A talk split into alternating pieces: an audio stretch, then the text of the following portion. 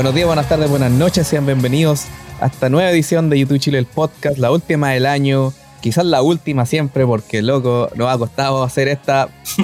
Como, es como el quinto intento esta noche tratando de grabar el esto. quinto elemento. Y, eh, pero bueno, aquí estamos eh, haciéndole. luchando contra los poderes fácticos que no quieren que respondamos las preguntas de los fans. Porque de eso se trata este episodio. Los fans de YouTube en Chile, en Sudamérica, en Latinoamérica. Les dijimos, pregúntenos cosas, pregunten cosas que ustedes no sepan, que quieran saber, o quizás la opinión de nosotros sobre cualquier tema relativo a la banda. Y nos mandaron bastantes preguntas por Instagram, por Facebook, por Twitter, por todos lados. Así que aquí vamos a responderlas, pero no estoy solo, obviamente, porque no hablo de vamos si estoy solo. Eh, aquí estoy con tres amigos que me han hecho el aguante por como dos horas que hemos tratado de grabar esto. el primero, el amigo que se está riendo, el Daffy. ¿Cómo estáis, Daffy? Bien aquí dándole, con todo, con todo. Yo todavía confío el... en la roja. Todavía, yo todavía confío en la roja. Vamos a clasificar, vamos que se puede. Vamos que se puede. El otro que se está riendo ahora, el amigo Franz. ¿Cómo estáis? Aquí, Pepe, muchas gracias por invitarnos. Siempre repito lo mismo. Qué, gracias, qué bueno que tiene una silla gracias. cómoda para aguantar estas dos horas de tratar de grabar esta, Exacto. esta cuestión. Claro, y, se viene, y todavía quedan dos horas El más. especial navideño. Claro, este especial navideño. Vamos a terminar el 2024. El que habló Vamos ahí la fue, cuarta cerveza ya. Y todavía no empezamos a grabar. Hablando de cerveza, el amigo que tiene sed, el amigo Sed. ¿Cómo estáis? Bien, Pepo. Eh, hola, Franz. Hola, Daffy. Hola a todos los oyentes, escuchas que están lavando la losa, planchando la ropa, eh, de camino al trabajo, camino de vuelta. Pero no tengo idea en qué estarán. ¿Cómo No, sabéis? sí, Yo, y de hecho, yo estoy asumiendo actividades que son que puedo pronunciar sin sonrojarme. Pero A lo mejor, ya nos van a cancelar. o sea, a lo, a lo mejor si ponemos la pose más sexy. Dudo que alguien escuche un podcast haciendo eso. dudo sucediendo? bastante. Pero En no lo aquí descarto. estamos dispuestos todavía con energía para poder responder todas sus preguntas, sus cinco páginas de preguntas. Sí, Salieron hartas. salieron hartas preguntas. Bueno, pero comencemos al tiro. Pues. Vamos, vamos a empezar con, con las, preguntas que llegaron a por Instagram. El amigo Andrés, Andrés-Briones-C. Hola, ¿por qué la banda no vino a Chile en los 80 o en la gira de Amnistía Internacional? ¿Quién se la Yo juega sé con eso. eso? Yo sé eso. Ya, Porque- dele, dele. por dictadura. Gracias. La verdad es que sí. Eh, bueno, son, Bueno, dos elementos, como el son dos elementos, ah, son dos elementos. Son dos elementos. Claro, pero era ¿Cuál como el panorama no solamente de Chile, era como un panorama de América Latina. Por salvo supuesto. aquí en Argentina y en Brasil habían más lucas. Y ya no había dictadura. Sí, Y, eh, sí. sí. No, Sí. esencialmente son dos elementos. Eh, era muy inestable económicamente Latinoamérica, primero. Segundo, los tipos de gobierno tuviesen dificultado eso, a pesar que venían bandas y esencialmente no había, eh, eh, la banda YouTube siempre trabajó con productoras para poder eh, comprar el evento. Y en esa época no había eh, productoras lo suficientemente poderosas con dinero para poder invertir en una gira, porque YouTube no podía venir a Chile. O sea, para que ellos sean económicamente viables tienen que venir a Latinoamérica, por lo menos unos tres o cuatro países. Y por eso no existía la, Claro, y la en posibilidad. esa época como que ese modelo de negocio en realidad todavía no estaba implementado para América Está en o sea, pañales, no existe. Prácticamente de no hecho, existía. De hecho, o sea, cómo funciona la industria, para que algunos sepan, no es que de hecho tampoco sean productoras locales las que compran algunos de los conciertos. Normalmente son productoras aún más grandes y mucho más escondidas que están en Estados Unidos, muy así como detrás de línea, que compran paquetes. Y ese- esos paquetes los venden después a productoras locales. Eh, ahora, con la diversificación, eso estamos hablando para bandas grandes. Y hasta en algún momento era para cualquier tipo de banda. Ya después, obviamente, con las bandas más chicas y para hacer todos estos festivales, como que la cosa se ha diseminado un poco. Pero bandas grandes, siempre en su momento, trabajaron como por paquete. Efectivamente, Ah. no podían venir a un país. Ah, y de hecho yo lo puedo extender. ¿Por qué no vinieron para el SUTV? También lo puedo explicar. Eh, lo que pasa es que eh, YouTube, hasta el SUTV, hasta esa gira, eh, ellos tenían que ser contratados por productoras y no tenían que haber marcas, marcas de, por ejemplo, como por ejemplo la primera vez que vino una gran banda a verlo que fue eh, Rod Stewart, lo trajo una bebida gaseosa que fue Pepsi. Entonces eh, ellos eh, en esa época eh, hasta, hasta el SUTV, porque cambió todo con el Pop Mart, el Pop Mart ellos no, no tuvieron problema de que hubiesen, hubiese propaganda adicional a la gira. Entonces prácticamente no era imposible que pudiesen venir a Latinoamérica a pesar que ya se podía, porque ya habían democracia en esa época, el- entre el 92 y el 93 para el SUTV, no habían las lucas, no había una productora capaz de poder traerlo porque ellos no, ellos eh, ya era una banda cara, entonces era imposible. Y pudieron en el 97 porque habían sponsor atrás. Y de ahí siempre han podido moverse por todo el mundo, porque ahora pueden trabajar otro- con sponsor. Lo otro que es parte de la pregunta, pero que yo no sé la verdad, es eh, por qué no vinieron a amnistía. Porque esa amnistía no, no, no transitaba. El amnistía en el que participaron ellos, el del 86, era solo por Estados Unidos y no sé, o- otros lados. Pero no, no es la amnistía 88, que tampoco llegó a Chile, porque tam- que también lo tuvieron que lo tuvieron que mandar a Mendoza. Por eso, puta. No, Springsteen también- no, no, no, no. tocó en. Chile. hay un tema de agenda.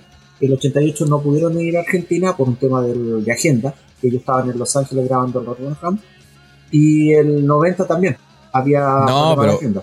El 88 no, el 88 no fue porque ellos no estaban en la gira, ¿no? Eso. No, no estaban nomás. Claro, Ya, pero te- por un tema de agenda, era lo Estaban girando. agenda. Mm. No, Claro. pero si No, siempre se pero- lo pidieron.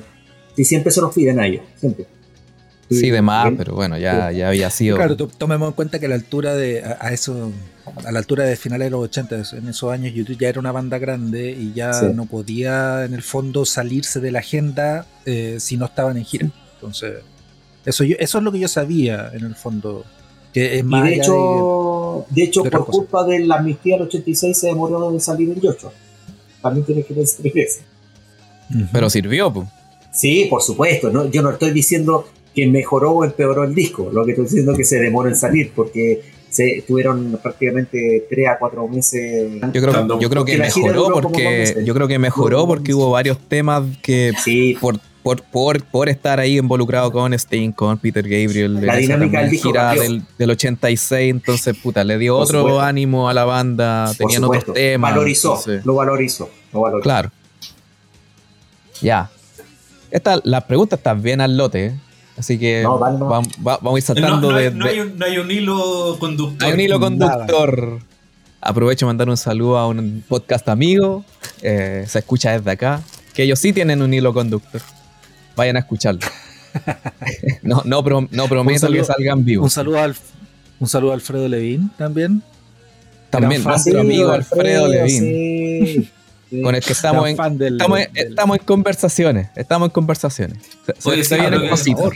Oye, Se vienen yo- cositas. De hecho, de hecho, yo en algún momento pensaba decir, hoy si lo invitamos a ese cuando hicimos el, el análisis guitarrero con los guitarristas, eh, pero dije, no, era muy patú, que la relación estaba muy incipiente todavía.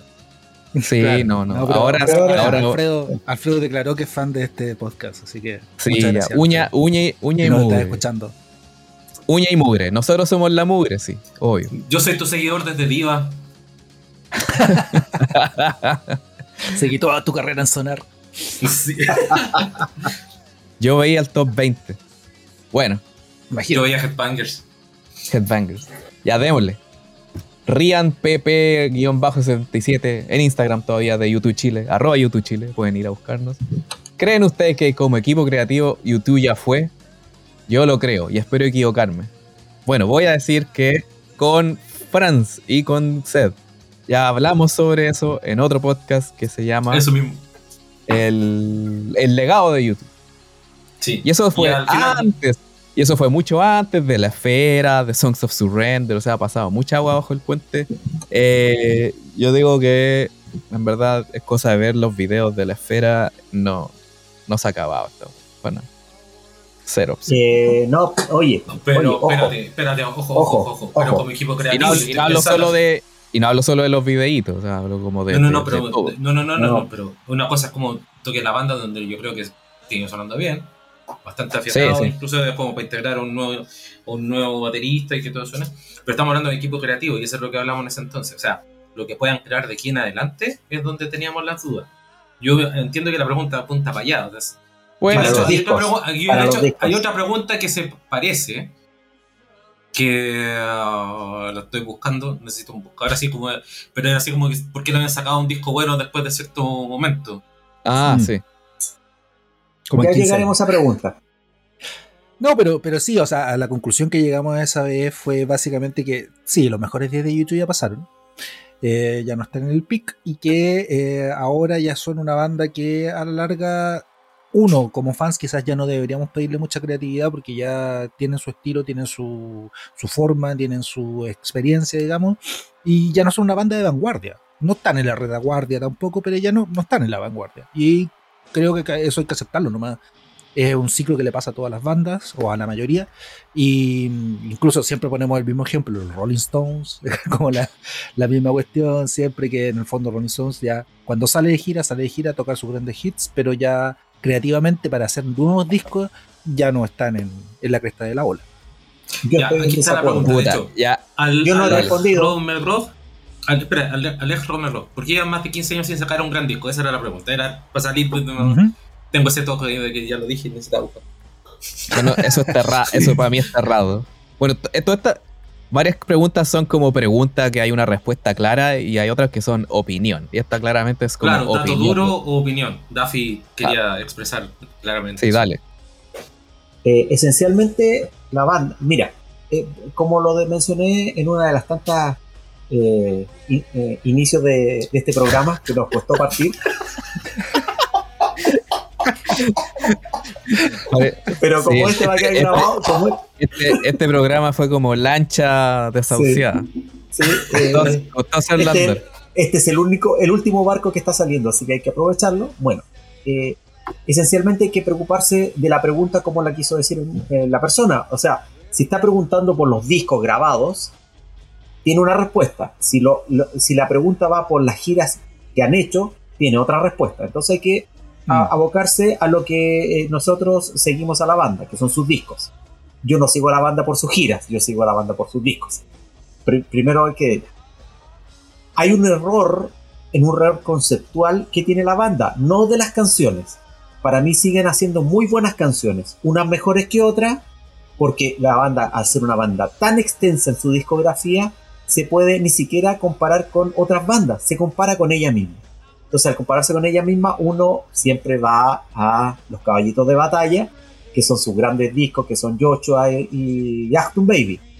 A no olvidar que de la extensa discografía de YouTube solamente ha tenido dos Grammys a mejor disco del año, que son Joshua Tree, y aunque ustedes no lo crean, no fue el Achtung Baby, fue la bomba. How to Dismantle an Atomic Bomb Ah, fue el disco del año. Fue el mejor disco de. Y estamos hablando del Y le robaron 2005. uno. Y le robaron el Actum Baby. ¿Ya? No, Partamos de ni esa base. siquiera. No, eh, no, pero le robaron ese. Eso yo, ese es para otro, otro programa. Ahora El problema que tuvo- sean un premio serio a esta altura ya Sí. es otro tema también. Mire, Ya, pero, El pero pro- sí, son. Sí, no, no hay otro siendo. premio, Franz. No hay Pero- otro bueno, premio. si hay Pero otro premio, finalmente Franz, es reconocimiento de la industria a su. Claro. sobre todo la industria, sobre todo la industria norteamericana, que ellos eh, es como el Oscar, ¿cachai? En, ese- en esa, en la Sí. misma dinámica, ¿ya? Pero si no nos vamos al British o al premio o a los de Berlín. Bueno, bueno, la cuestión es que lo que quiero decir es que eh, hay que pensar en los últimos tres discos, el No Line el, y los songs, los últimos dos songs, el Innocent y el ¿No serían cuatro entonces? Eh, vale, callar para el SOS. No lo contemos como disco, ¿ya? Eso no es disco. Eso es un recopilatorio. Estamos Amigos de, de música Latinoamérica, original. amigos de Latinoamérica, vale gallampa Sí. significa que no es bueno. No, Claro, ni siquiera Claro. es bueno porque Ah, es un ah, disco ate- recopilatorio. aténgase al, al disco de Café Tacuda. Sí, Exacto. exactamente. Avalancha de éxitos. No, el Vale Callampa. Sí, Cuando pues, hicieron los discos Ah, de los, de- los- las el canciones tributo. de los tres el tributo sí. a los tres. Sí, tienes razón. Claro. Bueno. Pero no me vaya la idea, que no me vaya la idea. Tuvo un solo problema la banda. Un solo problema. Y lo hemos conversado aquí mismo, eh, con amigos, círculo de amigos, a nivel, a nivel nacional, a nivel latinoamericano y a nivel mundial. El problema que he tenido, sobre todo los últimos dos discos, es su pérdida de liderazgo en la producción. Trabajar con 3, 4, 5, 6, 7, 8, 8 productores produce un disco que no tiene una conexión conceptual Y toda la vida YouTube ha tenido discos conceptuales. Incluso ha tenido discos trilógicos, tri- tri- de trilogías. O sea, uno puede separar incluso por épocas de trilogías la discografía de YouTube y la va a entender porque tiene su lógica, porque la misma banda lo va explicando así. Entonces, ¿qué pasó con los últimos dos discos? Se perdieron. No tienen una lógica, no tienen un ente donde uno se pueda adaptar. Es una colección de buenas canciones, algunas muy buenas, otras no muy buenas, pero nunca hay una canción mala de YouTube. El problema es que no tener, al no tener un concepto conceptual, ellos pensaron que tener, poniéndole el nombre y la idea y la idea de la, del innocence o experience iban a generar un concepto. Y no fue así. Porque nunca en realidad lo tuvieron claro, creo. O sea, siempre han ido trabajando sobre la marcha. E- e- Ese es el asunto con los discos de YouTube, que, que dices tú que son conceptos. Son conceptos, pero bastante, yo diría, sueltos. O sea, como en inglés sería como ¿verdad? así como no muy, no muy armado. Como con, conceptualish. Eso creo yo. Claro, Ya, habría bueno, que empezar a analizar, claro, de dónde sale el, el- el concepto, en qué momento, porque a veces creo que el concepto sale a última hora. Como Sí, que de pronto sale Y lo de- pegan. Tú puedes, claro, puede salir de las letras, puede salir de. qué sé yo. Sí, pero de- vos no, No, vos no lo habías yo, ya. yo lo voy a hacer más fácil. Yo creo que yo lo voy a hacer más fácil. Yo creo que eh, el problema es que YouTube es una banda vieja. Entonces como que ya no lo, ya no lo escucha la gente tanto. Eh, yo tengo una teoría de que más adelante hay una pregunta sobre el No Line on the Horizon o algo así. Mm. Y, y pucha, justo ese disco salió en una época en que había una como transición en la música. Que, pasamos de la música en formato CD, empezó el, el digital, a la descarga. No la descarga ilegal, eso que ya estaba. Pero digo a la, a la descarga tipo iTunes, de comprar de una canción, de- y entre medio llegando al, al Spotify y todo eso. Entonces ahí, puta, pasó mucho tiempo también, se dejaron estar y, el- y la ola los dejó botados nomás, en, en cierto sentido. Pero, Es que la pero, espera, pero- así. y, y- y eso, lo de los conceptos, no, puta, no sé. A mí el, el Songs of Innocence, el concepto, lo tengo re claro y el experience también. Me gusta más del experience.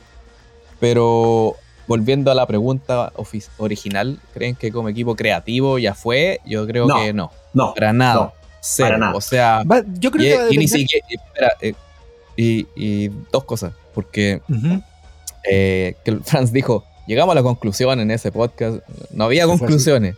Cada uno de... No era tu conclusión, pues, si tú tenías tu tesis. Cada uno tenía una, una, una idea distinta. Entonces no hay como una conclusión X. Y lo otro de que eh, ya, ya fue el pic creativo y no sé qué, no sé. Yo, yo, yo creo que no y puta es cosa de ver lo que están haciendo ahora. Porque es... De verdad es cuático.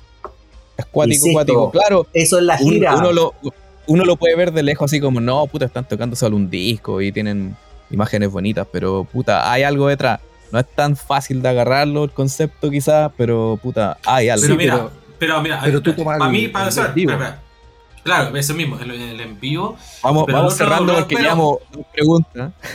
No, es que por 20 último, ya, minutos. tenemos una canción nueva después de que hicimos nosotros ese podcast, Seis años. que es Atomic City. Después de seis años. La pesca.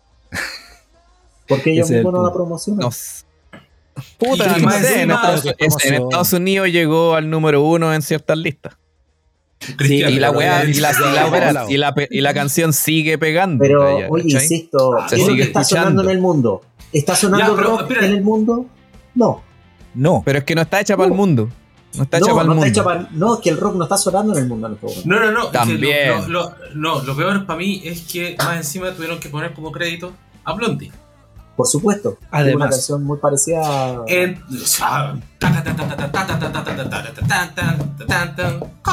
Espérate, no estáis con micrófono bueno, así que todo eso está colando feo. No, la vocal mía no tiene nada que ver con el micrófono. No, estoy hablando, estoy hablando de que le pedí la mesa. Ah. Oye, en todo caso... Puta, perdón. En. Caso... no, es el audio, Gil. Eso. Bueno, volvamos. Volvamos. Bueno, Ya, la cosa es ya, que pero- eso, pero, pero para mí, eh, ahí había un punto. O sea, definitivamente, si quieren ver cómo va el equipo creativo, está la última canción. si con eso Diez piensa que va a ser como resurgir de la guitarra, chuta, tengo mis dudas. No, no quiere no. decir que no albergue esperanza de que en realidad de pronto se pongan bajo la mano, como dijo Daffy, porque yo también opino lo mismo. O sea, desde que están con Live Nation, sacan del pool de artistas de Live Nation un montón de productores. Porque ni siquiera es que sean productores en sí. Son artistas que en algún momento se dedicaron a hacer sus propios discos o a producirlos, que van y le prestan su ayuda, mueven dos pedidos y dicen, los vimos, ¿dónde está mi, mi gamba? ¿Dónde está mi plata? Y, y los vimos, no hay ningún compromiso en realidad con lo que están haciendo, o al menos para mi parecer, porque son canciones hechas con poco amor a nivel de producción. No es la idea detrás, no es, pues, no sé, si acorde las letras, todo eso, no. A nivel de producción, todo para mí suena demasiado plástico y que. No sé, yo de verdad preferiría de pronto que. No, yo no, no, no sé si sea necesario seguir buscando nuevos nuevos fanáticos, sino que ya empezar nomás a tratar de producir canciones para ellos. Yo creo que les va a salir más fácil. Sí, estoy de acuerdo en eso. Yo creo que también es el punto de vista. O sea, de, cuando yo hablo de la vanguardia, es como YouTube hace ya muchos años que no está a la vanguardia. Para mí, la última vez que YouTube estuvo a la vanguardia fue con el How to Dismantle. eh, que todavía era parte, como digamos, del mainstream, qué sé yo. Eh, y todavía era parte de las canciones que sonaban, pongámosle, en la radio. Un disco que podía tener ese tipo de. de Ahí había radio, pu. Claro, o sea, Bueno, de había- hecho- de hecho, muchas cosas. es que, es Exactamente. que, Entonces, mira, vamos a darle mil es- vueltas, vamos a darle mil vueltas a Sí, esto. eso mismo. es, Sí. Sí, yo creo es que no, o sea, no vamos a llegar a ningún punto en ese sentido. Eh, como equipo creativo, si es que nosotros le pedimos que eh, teniendo la calidad que han tenido durante los últimos, no sé, 20 años, creo que no están tan lejos, pero la industria ya rotó, cambió, giró, ya no está en el mismo lugar, entonces YouTube ya no está en la vanguardia, como te digo, ya no está ocupando lo- los primeros lugares, ahora son otros los grupos que están en eso. Entonces, si lo tomamos desde ese punto de vista, yo creo que es un proceso natural y que desde, desde lo que están creando como banda actualmente, están respondiendo a ciertas cosas que fue el camino que tomó la banda de- eh, desde el siglo XXI en adelante y creo que lo están y cumplen hasta cierto punto. Y como decía Daffy en el fondo, también hay que dejar de fuera afuera el, el último disco, porque en realidad eh, si lo metemos dentro de todo, Es un no hay grande mucha éxito, esperanza. ¿no? Entonces, ahí es un grande podríamos- éxito, es un grande éxito. Se hizo en pandemia, un grande éxito apuradito. En apoyo, ese disco nació en apoyo del libro, nada más. Y de ahí siguió creciendo. Claro, muy, muy, hasta- muy comercial el, el asunto. Sí, sí, no, sí, eso no tiene, no tiene mucho que. Es un grande éxito. Yo, Sí. yo, espera. Voy a cerrar con eh, darle el lado positivo. Yo creo que la vanguardia está. Loco, hace rato que. Ya, hace rato que no estaban en todas las. eh, en, los, en los periódicos, en las noticias, pero ahora, loco, están en todos lados. O sea, y, lo- y todo el mundo habla de le ellos. hicieron Por, ser los primeros abriendo esta, la esfera, se llenaron. Lo, he dicho, lo he dicho a, a amigo y lo he dicho, no me acuerdo si lo dije aquí en el podcast. Todo lo malo que les fue con, con esta cuestión del Songs of Innocence, en- metiéndose a los iPhones de todo el planeta. Toda esa como mala prensa que se llevaron, toda esa mala prensa que se llevaron, que podríamos decir que es culpa de ellos, pero tampoco tanto. Bueno, ahora ellos se están llevando toda la gloria de algo que no es tan de ellos, pero a la vez sí. Entonces yo Claro, creo que a la vanguardia, y, y si, y si hablamos de la vanguardia, vanguardia, puta, ser los primeros abriendo esta weá es vanguardia. Sí, Ahora O sea, va a que- tocar, a- a- en abril va a tocar Fitch. Espérate, en abril va a tocar Fitch y después quién sabe quién más, parece que The ¿Quién es Grateful? Dead. ¿Veis? Tú no sabes Es que- quién es Fitch. po. No, sí, sí. Es que No, pero el asunto, pero- el asunto pero- para mí es que tú lo estás viendo siempre desde el punto de vista de qué tan comercialmente rentable es la banda. Pero ¿y qué cresta? y yo- Entonces, hoy vamos sí, a... si vamos a- siguen- espera, eso es... ¿Y qué es la vanguardia también? Ya, es que ¿Qué- para qué es muy- la vanguardia? Para estar sí, adelante, Sí, por supuesto. Mire, tienen que par- partir de una. ¿Ustedes saben cuál es la banda más popular del mundo? Hoy en día, La banda... ¿Cuál es la banda no hoy? No hoy. ¿Cuál es la banda más popular? ¿Cuál es la, la, la banda que más gente ha de visto todos los tiempos. eh, de todos los tiempos? No sé, ¿cuál? YouTube, Ah, por masacre. Claro, Sí. si hablamos de popularidad, sí. Si hablamos de proceso Estamos hablando de popular. Creativo, no, pues la pues, pregunta es como cosa. equipo creativo. Pero es que la pregunta dice eso, po, como equipo creativo. Po. O- Entonces, eh, lo que pasa es que cuando, cuando hablaron de equipo creativo se refería al cuarteto, no, al, no a la gira, volvemos A lo mismo, no a la gira, Yo- la gira eso Yo, tiene un equipo creativo equipo, detrás gigantesco. Y no, nada yo tomo equipo con eso. creativo como a todo el equipo. No ¿Cuál solo a los equipo? cuatro. ¿A Todo te el refieres al equipo. productor? No, no, no productor, pero puta, Todo. todos los que están detrás, Toda Dista, Willy Williams, la toda, llamada todo- YouTube. claro, No, todo pero cuando- este, toda esta empresa llamada YouTube, ¿cachai? Ya, pero entonces estáis hablando de la gira, hombre. Pero si Claro, eso es YouTube nosotros- también, pues. No, pues la pregunta No, entonces cuál era. No, aquí no habla, creativo, aquí, como banda aquí que no hace habla de música. Ya, gracias Rian Pepe por, por, por destruir esto. A la segunda pregunta. Ya, por favor. Avanzamos, Sí, Ya avancemos. avancemos. Jair- Jair.ciño pregunta, ¿Larry estará en los conciertos 2024? No. No, Siguiente pregunta. No, ¿Hay no, no va a en estar. 2024? Tampoco. ¿Qué? no. O sea, No, aparte no de ahora de, los de los de enero y febrero que son en la No hay esfera. más. Hay más De ahí se No, a grabar. No, no hay más. No, po. No hay más. No, po. O sea, los No, conciertos entonces- 2024 en la esfera, no. Larry no, No. va a estar en la Sí. esfera, no va a volver. Yo tengo mi teoría de que va a aparecer en el último concierto y van a tocar fuerte y eso va a ser todo. Claro. Pero, pero por, por, por amor al arte, ¿cachai? Por, Sí, por- por el gustito, ¿cachai? Para la foto. Sí, po, pero, pero así no, no va a estar en los conciertos. Si alguien va ahora en enero, si alguien va a la esfera y no eh, y quiere es chileno y no a- avísenos, manden un, un mensajito. Tenemos un grupo de WhatsApp con todos los que han ido y los que van a ir. Nos faltan seis fechas sin chilenos. Todas las otras están cu- cubiertas. Queremos Oh, llenar los 40 shows con gente. Y estamos a, estamos a seis de lograrlo. Bueno, para aclararle a la gente, eh, Larry no va a estar y No, van no solamente termina la gira y se ponen a grabar el disco porque tiene que salir, según las palabras de ellos mismos, a finales del 2024. Hasta ahí. está. Y esperemos que haya gira el 2025 con Larry. Claro, esperemos. Pero no se sabe tampoco. Ya, G. Alcaíno. ¿Por qué The Crystal Ballroom terminó en el lado B del Songs of Innocence?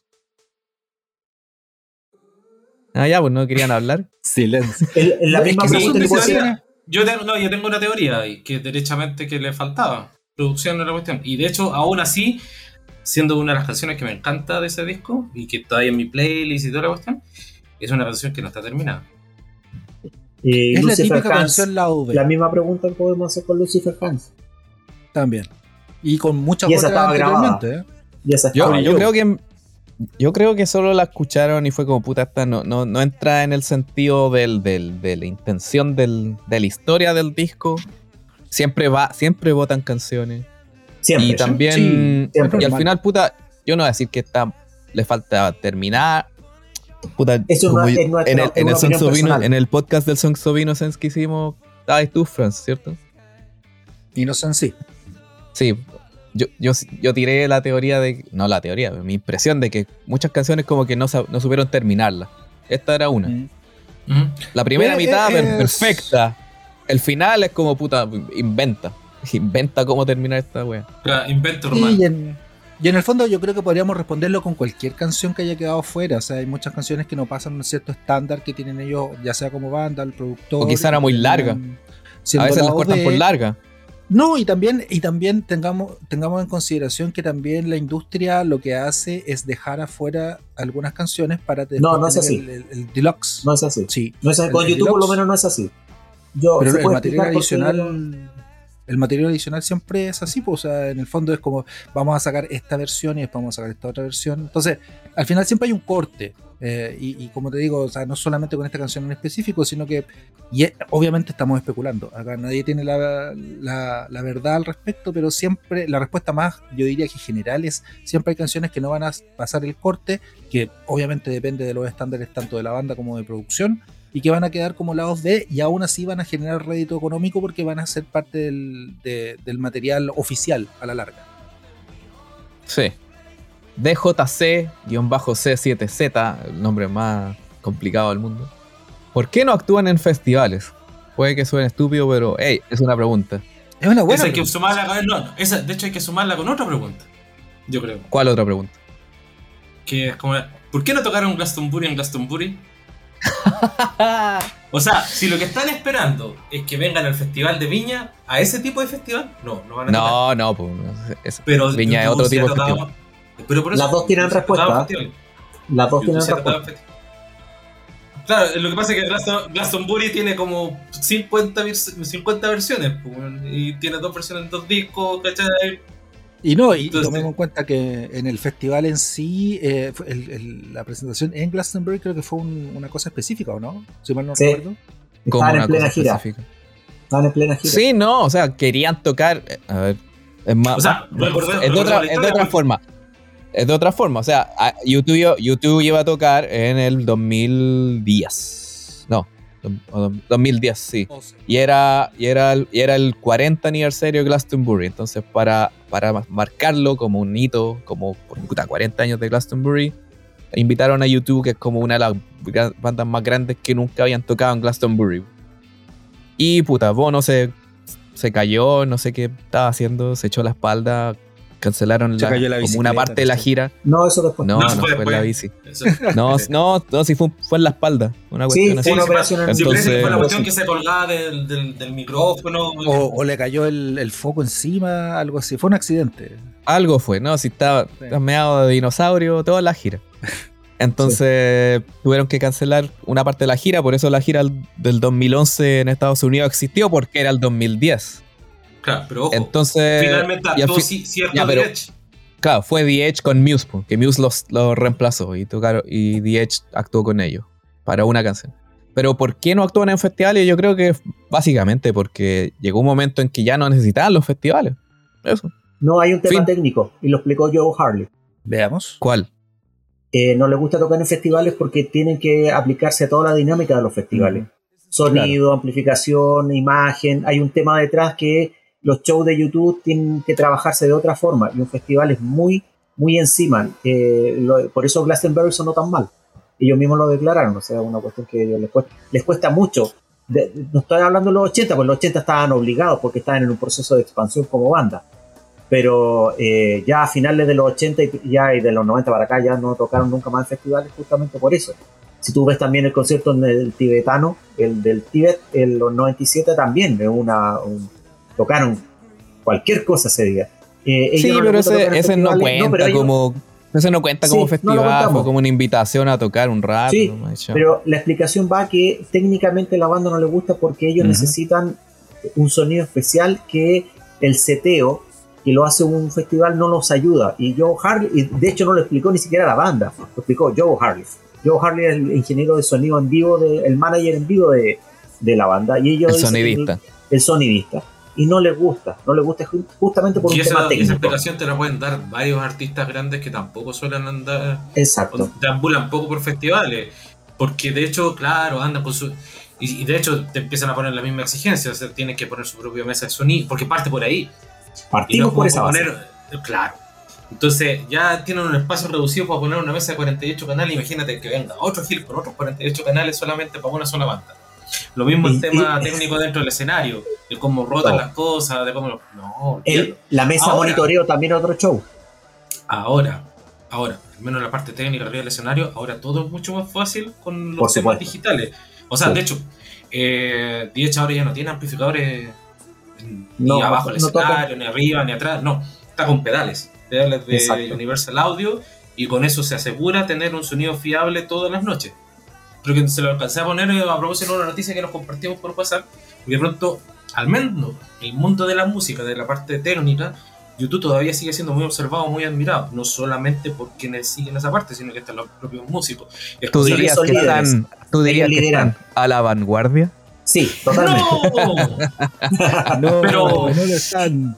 No, porque de hecho, quienes fueron los primeros que adoptaron esas cosas son artistas más chicos. Más Sí, chico, claro. no, de hecho, pienso, por ejemplo, a. ¿Cómo se llama el guitarrista de Foo Fighters? El Shift. de, ah, sí, se me olvidó, Ya. sí. Él, No. me acuerdo que fue de los primeros que. Chris Schifler, creo que era. Eso, sí. Ya, él fue de los primeros que me acuerdo de haber visto que decía, chuta, él tiene también una- un proyecto solo. Un proyecto solo no puede salir, no sé, pues con 20 amplificadores, ya, o incluso dos, porque eso le suma costos de avión. Entonces empiezan a reducir el espacio y los equipos, y cada vez el tema digital está superando el tema análogo por la fiabilidad. Es decir, en estudio probablemente van a seguir prefiriendo un amplificador por lo que le da un amplificador. El por ejemplo, ambiente. Exacto, el- la reverberación ambiente es imposible casi de replicar. El- la vibración que puede tener el, el amplificador mismo cuando suena es imposible de replicar en cuanto a las dinámicas de tocar y todo lo Pero para sonar en vivo, donde nadie distingue nada, porque tengo que andar con cuestiones, sea, si suena un amplificador, suena un pedal, nadie va a cachar. Sobre todo porque ya pasa otra vez por el tema de sonido, por la amplificación, por, por las torres de eso. Entonces, ya empezaron a reducir eso. No me acuerdo cuál era el punto, ¿de qué estábamos hablando? Oye, De eh, los festivales, de de los festivales. Que ahora Yo es mucho lo más fácil, ahora es mucho más fácil por la tecnología digital que los artistas se puedan adecuar efectivamente a un entorno de festival. Porque eh, en efecto ahora las cosas no... Ah, chuta, estoy hablando muy fuerte. ¡Es que me emociono! Se nota. Claro, cuando hablamos de... aleja el micrófono. Sí. No, Bueno, yo, la yo- es yo lo que- resumiría. Yo lo resumiría con que en el fondo es un prestigio. Es un prestigio. Yo creo que YouTube tiene que cuidar un prestigio que ellos mismos se pusieron, una vara, un estándar que se pusieron hace muchos años atrás y lo tienen que cuidar. Y por eso no van a festivales. Es como también otras bandas, de nuevo, los Rolling Stones tampoco van a festivales. Y qué sé yo, porque tienen un- una cosa muy específica, un prestigio que cuidar y, y una imagen que mostrar. Y a la larga el festival no se adapta a ellos. Ellos se tienen que adaptar al festival y hace muchos, muchos, muchos años, yo te diría que desde el SUT y bien adelante, incluso un poco antes, ellos no se adaptan. Los venues se tienen que adaptar a ellos, etcétera, etcétera. Entonces, yo creo que va por ahí nomás. Y también el, factor dinero. eh, Tú lo dijiste, pues el, el, el, venue se adapta a YouTube. Como puta, en el Estadio Nacional que tuvieron que hacer un hoyo para meter cosas para el Pop Mart. Sí, exacto. Em, ya, sigamos a la Oye. pregunta que viene. Ver, dime, Dafi.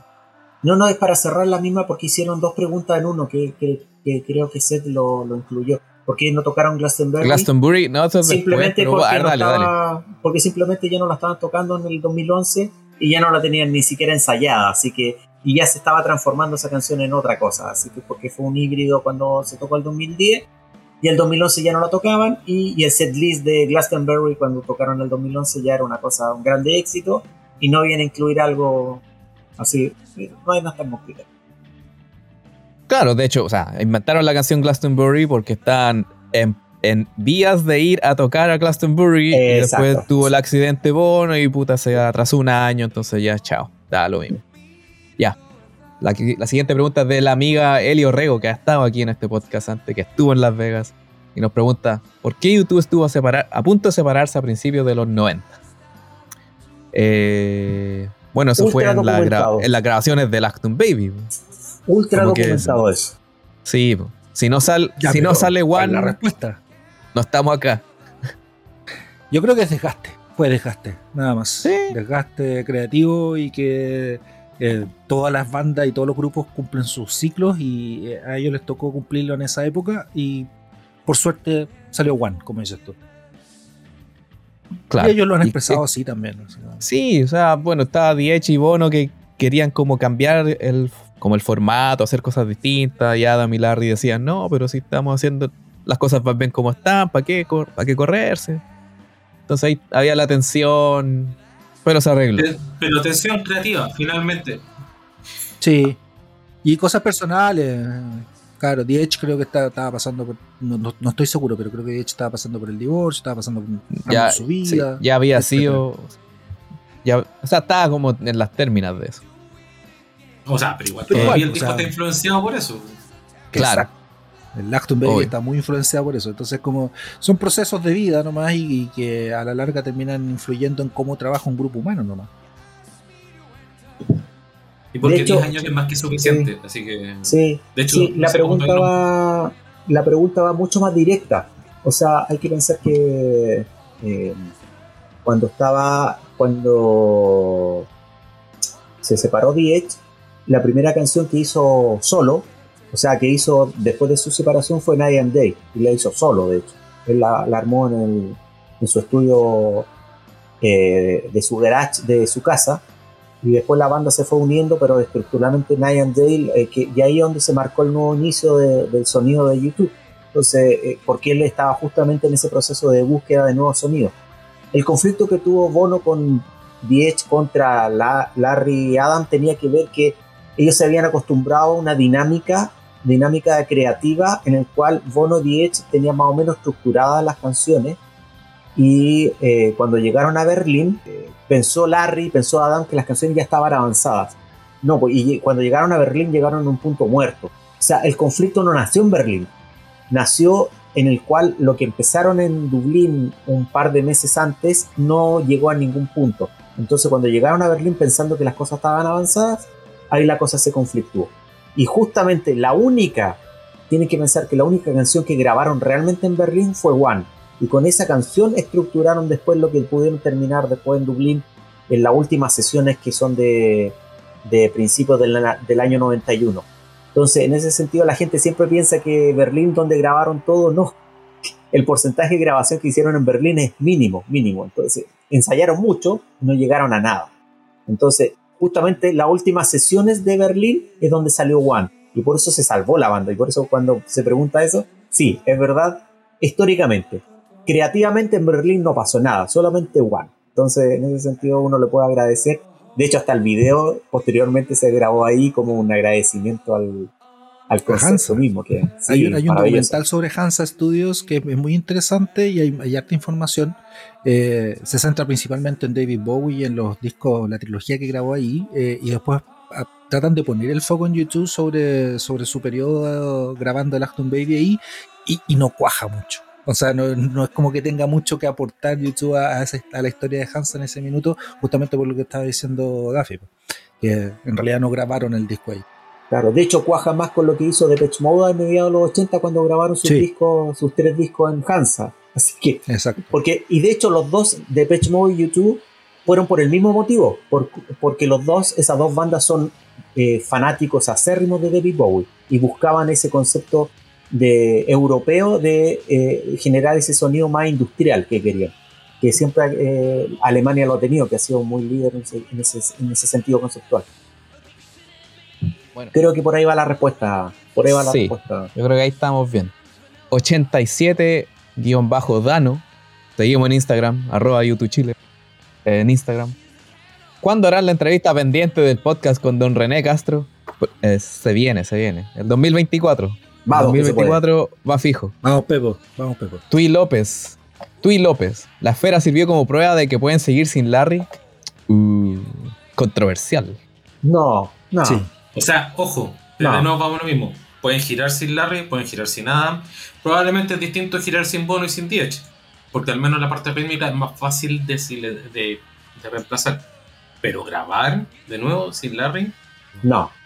Nada, no, imposible.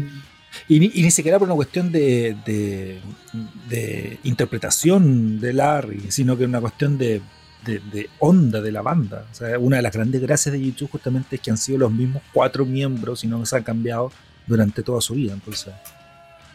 Sí, mira, como anoche algo estaba buscando, no me acuerdo si de Larry, no me acuerdo de qué era.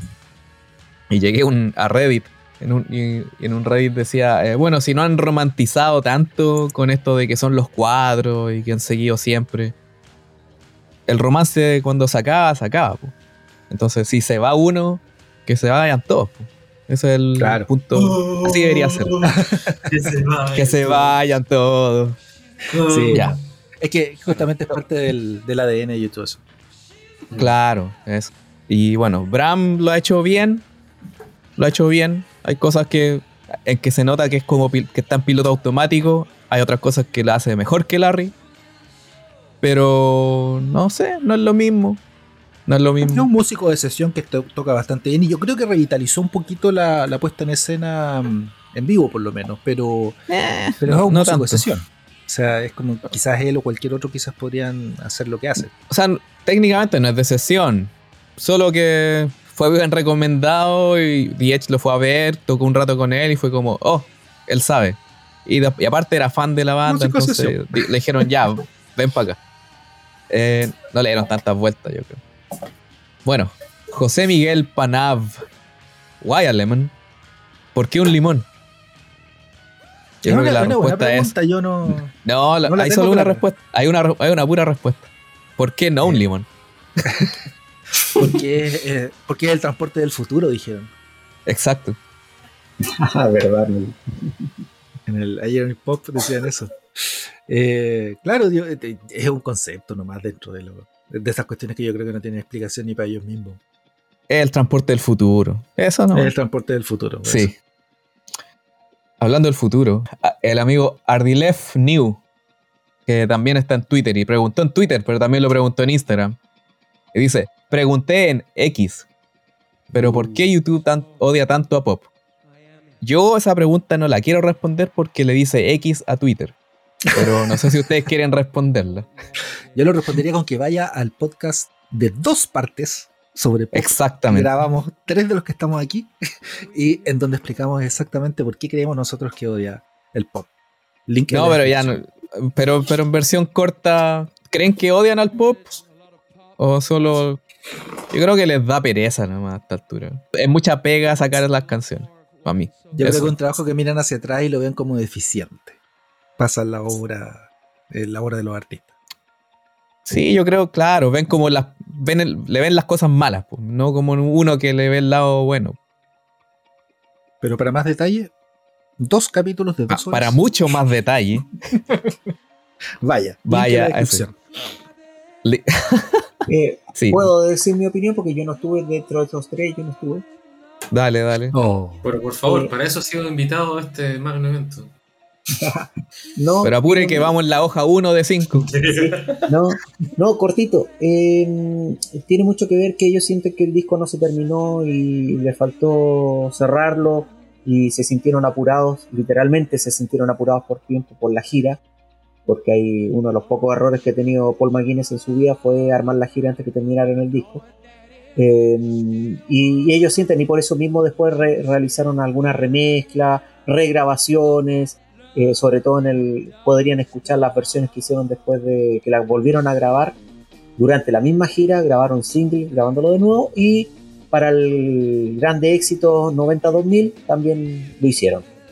Eh, eh, tiene mucho que ver con eso. Eh, ellos sienten que le faltó terminar el disco nomás, nada más y, a pesar que perfectamente podrían tocar Please y One y, y- en esa parte tiene mucho que ver el concepto de pereza porque me imagino, o sea, yo creo que ustedes hacen, o sea, a todas las personas en el mundo le hacen una encuesta de, partir eh, en esta esfera, partir cuando, viste, Eh, después que vuelven de cerrar con Love is Blindness, vuelven con Elevation, ¿cierto? Sí, mal no me recuerdo, en el setlist.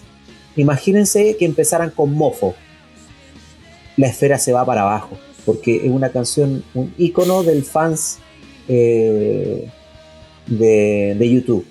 Puede que exista un porcentaje de gente que no, no conozca muy bien la canción, pero el fanático que gastó miles de dólares para ir a verlo a la esfera eh, lo sentiría como un regalo de los dioses escuchar mofo con ese sistema de sonido en, el, en la esfera. Yo, yo creo que em, va más por la pereza, porque en verdad, mira, ya, la pasaron mal haciendo el pop y sienten que no lo terminaron, bla, bla, bla. Pero ya va cuando terminaron la gira del pop bar, las canciones eran, estaban armadas. Sonaban un camión. Y entonces, entonces yo creo que es más, más que nada como que es más complicada, son más complicadas, más seteos, más efectos, más cositas. Entonces les da les da lata, les da lata. Yo creo que por ahí va. Porque puta, tocaron Discotech dos veces en el Vertigo Tour, ensayaron Mofo, tocaron Please acústico en el Elevation Tour. Tocaron Gone varias veces en el Elevation Tour, pero creo que también. sería. Discotech también la tocaron y era una muy bonita versión. Sí, Discotech No, con sí, de Sting hecho- at the Sun al comienzo. Pero entonces Algo- no. Habría que Mm. creo- preguntarles nomás. Yo creo que tiene mucho que ver con el- el- la banda en sí, o sea, preguntarle a la, a la banda por qué razón no tocan nada en vivo del pop. Como- Sí, es raro, mira. Tiene que haber una explicación. Bra- el, el famoso Bram, el, el baterista que está suplantando a Larry por ahora, es fanático del pop, fue su primer disco de YouTube.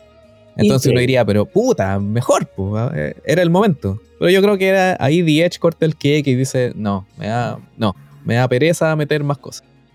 Eh, y claro, lo que decías tú, Duffy, oye, pero están en la esfera, podrían haber tocado esto, loco, hasta, no me acuerdo si era la Rolling Stone o la Spin, pero anda, que fue después del primer show, en el review decía, esto está hecho para que toquen los 90 Suropa Pop. Pop. Y, y es como, yo creo que es algo que nunca pasa, que un medio pida literalmente tocar otros discos. Entonces, Yo, yo, yo culpo a. Diech. Ya, cuento corto, es Diech, culpa de Diech. Mira, si lo pudiera dar mi opinión, efectivamente el seteo que tenía en ese entonces incluía harto autito análogo. Que yo creo que debe, estar por ahí perdido o no, y ya ni, ya, ya ni deben tener los, los seteos como lo tenía, Sí. así que Como muchas Ya, guitarras después- que esos seteos ahora- no existen ya. Claro, oh, y lo otro, eh, tendrían que reproducirlo en los equipos Fractal, y eso sí es más, de, da más flojera. O sea, hay que estar ahí perillando todo el rato. No, Claro. No, pero podrían setear eso- mucho, digitalizar muchas cosas, eh, pero es pega, eso es pega, y es verdad, eso es pega. Eso es Claro, trabajo, y- eso es trabajo. Digitalizar mucho, mucho sampler. Bueno, naci, naci- arroba nacimiento. ¿Qué piensa Larry? Bueno, muchas cosas. Eh, le duele arroba, y- arroba y madrazo. ¿Cómo sobrevivir a la tristeza de no encontrar boletos para el Sphere? Pucha, es complicado, se entiende. Pero si quiere ir, si usted todavía quiere ir, todavía tiene la plata, tiene el deseo, tiene el tiempo, puede ir. Yo le aseguro que va a encontrar una entrada allá el mismo día del show. Se sueltan entradas para cancha. Lo hablamos en el podcast sobre los tips cómo ir a Las Vegas. Si no lo ha escuchado, vaya a escucharlo. Les recordamos que seguimos esperando a chilenos que vayan a Las Vegas. Nos faltan seis fechas, hay que llenarlas. Fighting-combat. ¿Por qué nunca veo completa la letra o los lyrics de Electric Co? Eh, asumo que habla del Under a Blood Red Sky. No, no. el- la única forma de, de- de- No, no. se- eh, si las letras siempre están bien publicadas cuando están publicadas del álbum. Pero si nos ponemos a parafrasear con lo, lo que sale en, eh, en lo en vivo, tenemos que pensar que Bono hace cualquier cosa en vivo. No, no, eh, yo creo que quizás pregunta por el boy también, porque al, al final de cuando está como en, están en la parte final, tin, tin, tin, Sí. tin, y Bono empieza como a, inventar, A- a inventar, letras claro. que, que- que ni él sabe, ni él Claro. sabe qué decía. Mira, era, invento, ojo. era rellenar con, con música. Ojo, y de hecho, de hecho, en el disco de Ocean, no sé si salen todas las ediciones del disco, hay letras de la canción de Ocean que no están grabadas en el disco. El Ah, la canción de. Ocean. La, canción, de Ocean. Esa. Yo una exacto. vez investigué, investi- me tuve esa misma duda de por qué había algunas canciones que se eh, publicaban, que la letra se publicaba o estaba en el booklet del disco, eh, en, el, en el librito, o, o en otras partes, eh, y es por una cuestión de derechos de autor. No es nada más que eso. Tiene que haber una versión oficial, en papel, digamos, legal, que tenga el copyright.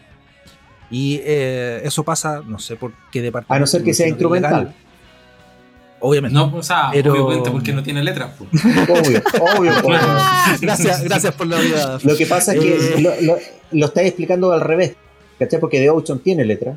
Sí, no, no, no, no. Lo que pasa es que la versión, a la aquí voy, a que la versión que tiene que estar en el papel, que es como el documento oficial para el copyright, no necesariamente es igual a la versión que sale en el disco.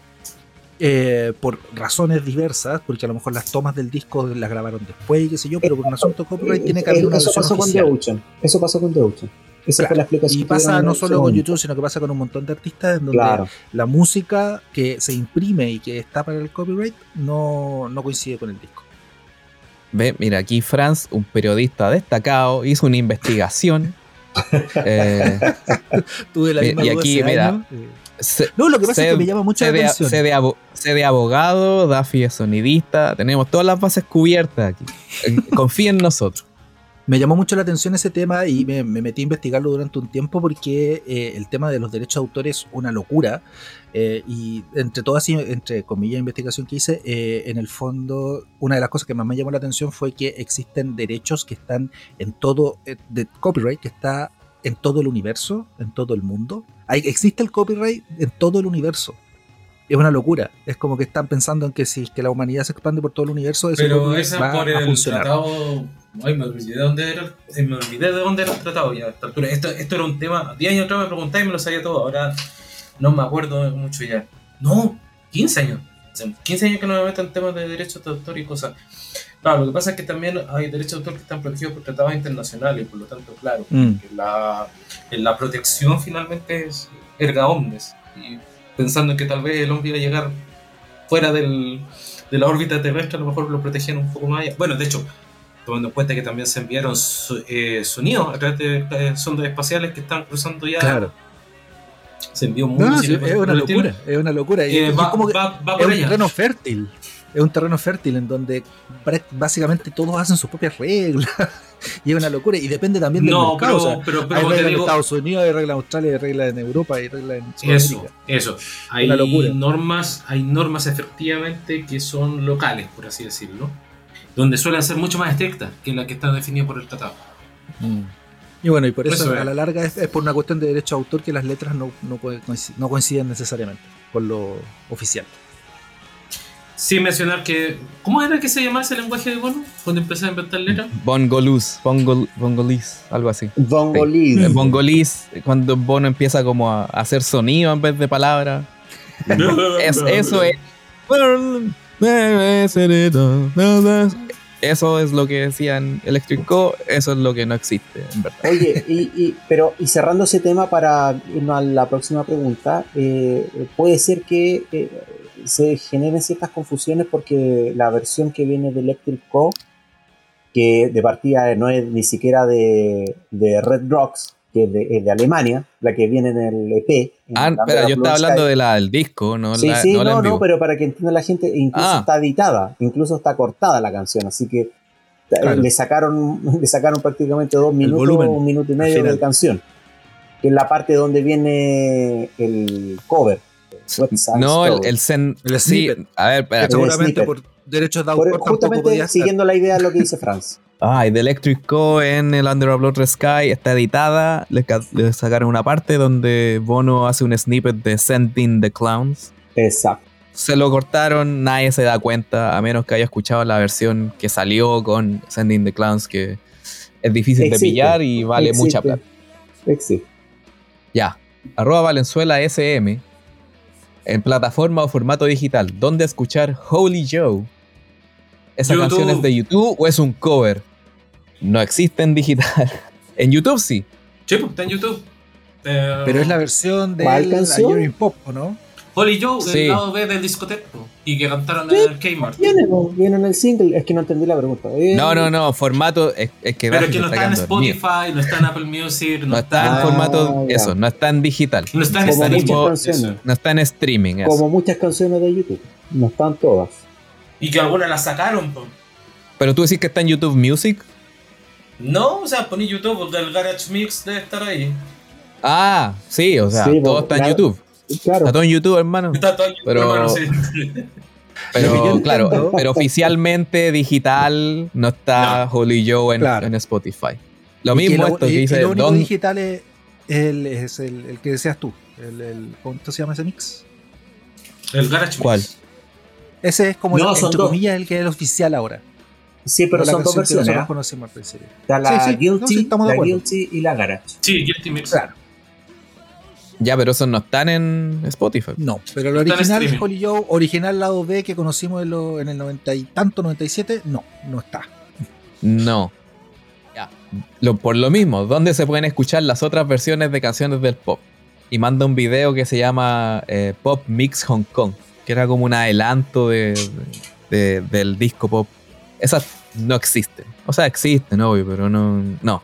Son versiones no previas antes que saliera el disco, antes de todo. Ahí está la Garage y ahí está la Guilty. Sí, este es un podcast, acuérdese.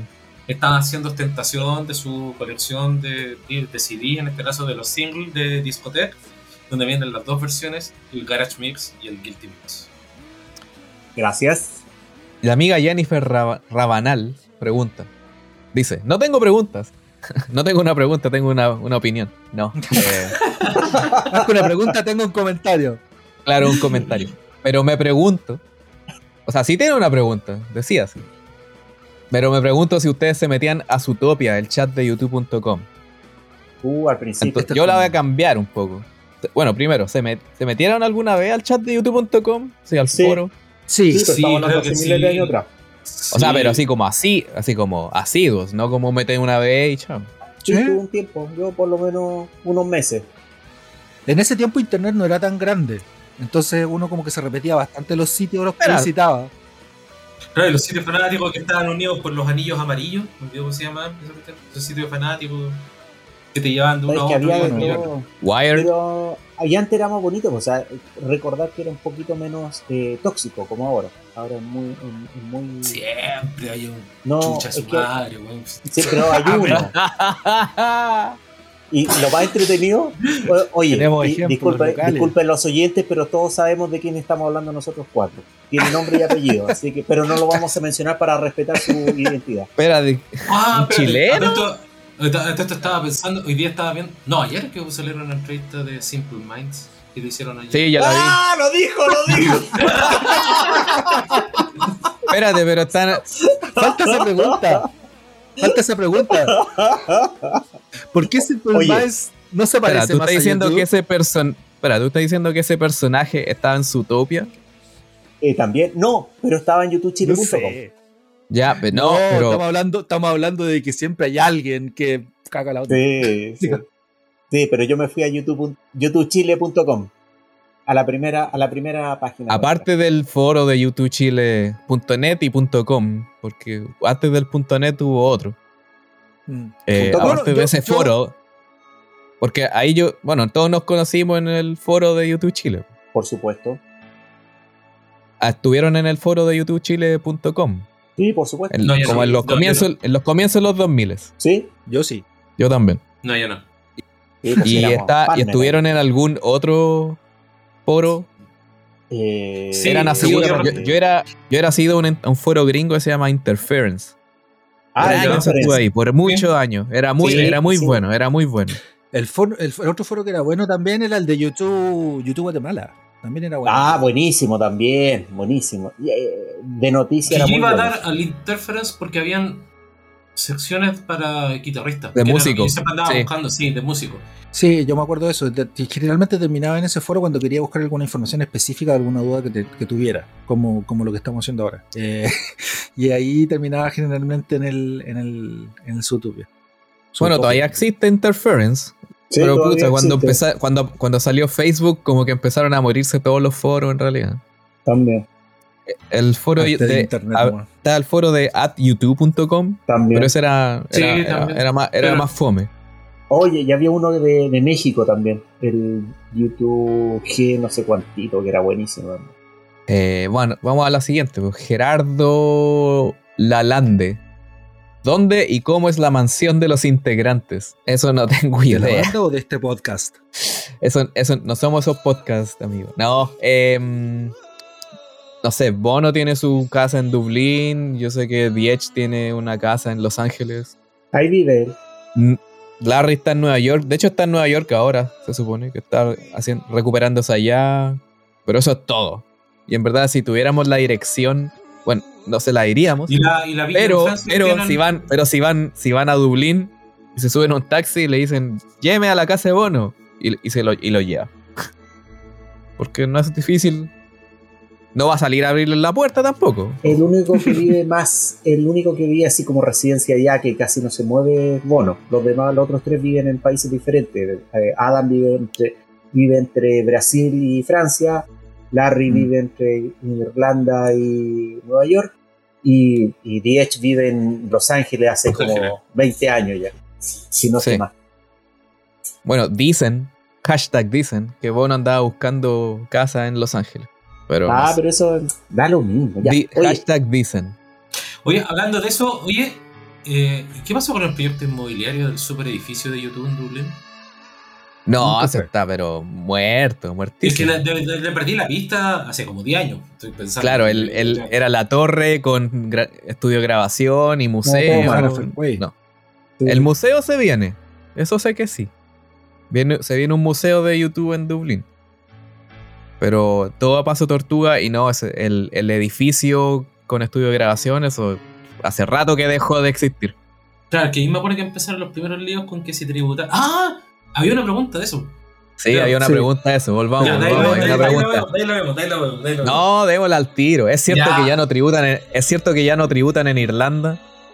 Sí, La es respuesta, la, res- la respuesta clara es la banda, la empresa YouTube, no.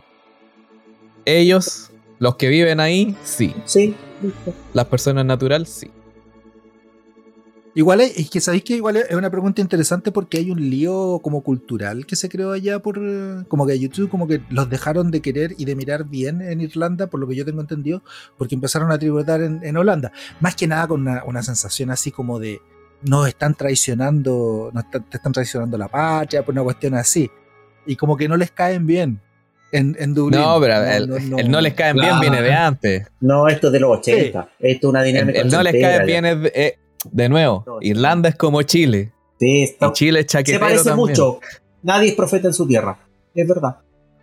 Y un país chico, ¿te acuerdas, ¿te acuerdas Sí. una vez que que estábamos conversando también de... Es un chico país más chico la que Chile. Escena, la escena en sí es chica, todos se conocen con todo. Entonces, que uno haga una cosa termina siendo materia de pelambre y. Eh, va por ahí, ¿no? Pues. Y tributan en Holanda. YouTube no es el único afectado por eso. po. Fue, fue un problema grande porque le subieron los impuestos a todos los. No es como porque ganaran mucho, sino por, por ser músicos. Entonces ahí No, le que- llegó más que también- queja, po. también obedece un poco a un factor político y económico de Irlanda, en la Irlanda post eh, unificación, entre comillas, reunificación, eh, en donde eh, se adoptó un modelo económico que era muy parecido también al chileno, en donde muy neoliberal, en donde se llamó a muchas empresas a que se instalaran allá y tributaran allá. Por ejemplo, Facebook, eh, si tú haces cualquier tipo de compra en Facebook, eh, un aviso o algo así, las oficinas están en, en Dublín, te facturan en, en Dublín. Y, y de hecho, así le quitan más plata a YouTube también. Entonces, tuvo que ver con esta reactivación económica de una Irlanda deprimida durante los años 80 eh, y 90 y de repente en, la- en el 2000 empezó a despegar Irlanda y adoptó otro modelo económico. Entonces, obviamente los impuestos subieron, eh, responde a muchos factores y, y entre eso ca- ca- cayó que YouTube también salió de ahí y, y en, y en Holanda tienen mayores, eh, mayores excepciones tributarias. Bueno, vamos a la, segun- a la pregunta que viene. Esta es más o menos sencilla. Installing Grams. En Miracle Drug, la parte Beneath the Noise, Below the Din, ¿la canta Bono o The Edge? The Edge. The Edge. Pero fue confuso. Fue confuso cuando salió esa. No, no. ¿Cómo sí, yo, yo me confuso? acuerdo no, que fue, no, fue interesante. Fue, fue un pequeño tema de conversación para, no sé, sobremesa, que era como que estabas escuchando el disco y de repente así como que te cambiaba un poco el tono de voz, pero no era tan distinto. Y, y- y se generaba esa, esa duda de, bueno, espérate, ¿quién está cantando acá?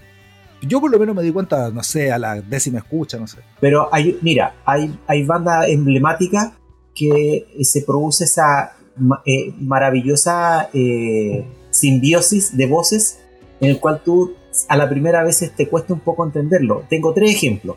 Ya nombraste uno que es YouTube, pero tengo otros dos muy buenos ejemplos que son los Beatles y que son eh, que son Mode.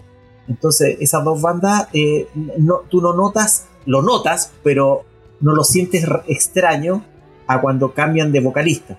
A pesar que tú te das cuenta que es, o sea, pero se genera esa bella simbiosis de que es como, ay, aquí hay algo raro, pero no, es, no suena mal. Y eso pasa con, con Diez. Diez tiene una maravillosa voz y, combina muy bien, y por eso es es uno de los mejores coros que, que existe en banda rock. eh. La respuesta fue, yo creo que fue dada. Sí, es The Edge. No hay, no hay, no hay forma de no darse cuenta. Ya. eh, Pero- una cosa. ah, ¿Qué? Espérate, no, que, que siempre. A mí me costó, por ejemplo, sí, darme cuenta en seconds quién era uno y quién era otro al principio. Ya por los años después Mm. no, no fue ningún problema, pero la primera vez, al menos, a mí me costó más. Uno con el oído y ya después de un rato los cacha. Pero la primera Claro vez, que sí, menos. Uno se da cuenta, pero no se da cuenta la primera. Sí, es verdad. Y aparte las voces no estaban tan definidas en, en- en el 82, Ni 83. estaban tan gastadas. Y además uno no era tan fanático, que no la haya escuchado 400 veces, 500 veces o 600 veces la canción. Claro. Claro. Eh, volviendo un poco a, a los foros, eh, ¿cómo se me ocurrió esta idea de hacer la- las preguntas-respuestas? Porque un amigo, un, un connotado de nosotros, no sé si se acuerdan de Don Honey Peña, Oh, Space Mm. Boy. Space, sí, Space Boy. Boy, Ah, ahí sí. Johnny Peña. ese mismo. Yo lo conozco por el seudónimo, no por el nombre. Claro, somos de ese tipo de gente, Sí. que nos conocemos por el, el- el- el- Sí. el nombre falso. El nombre artístico. Yo a todos les digo el nombre artístico de ustedes. Sí, bueno. Pero ah, bueno, Franz como que quiere como escapar de, de su pasado. Franz Lo. Esa Sí. es cosa de...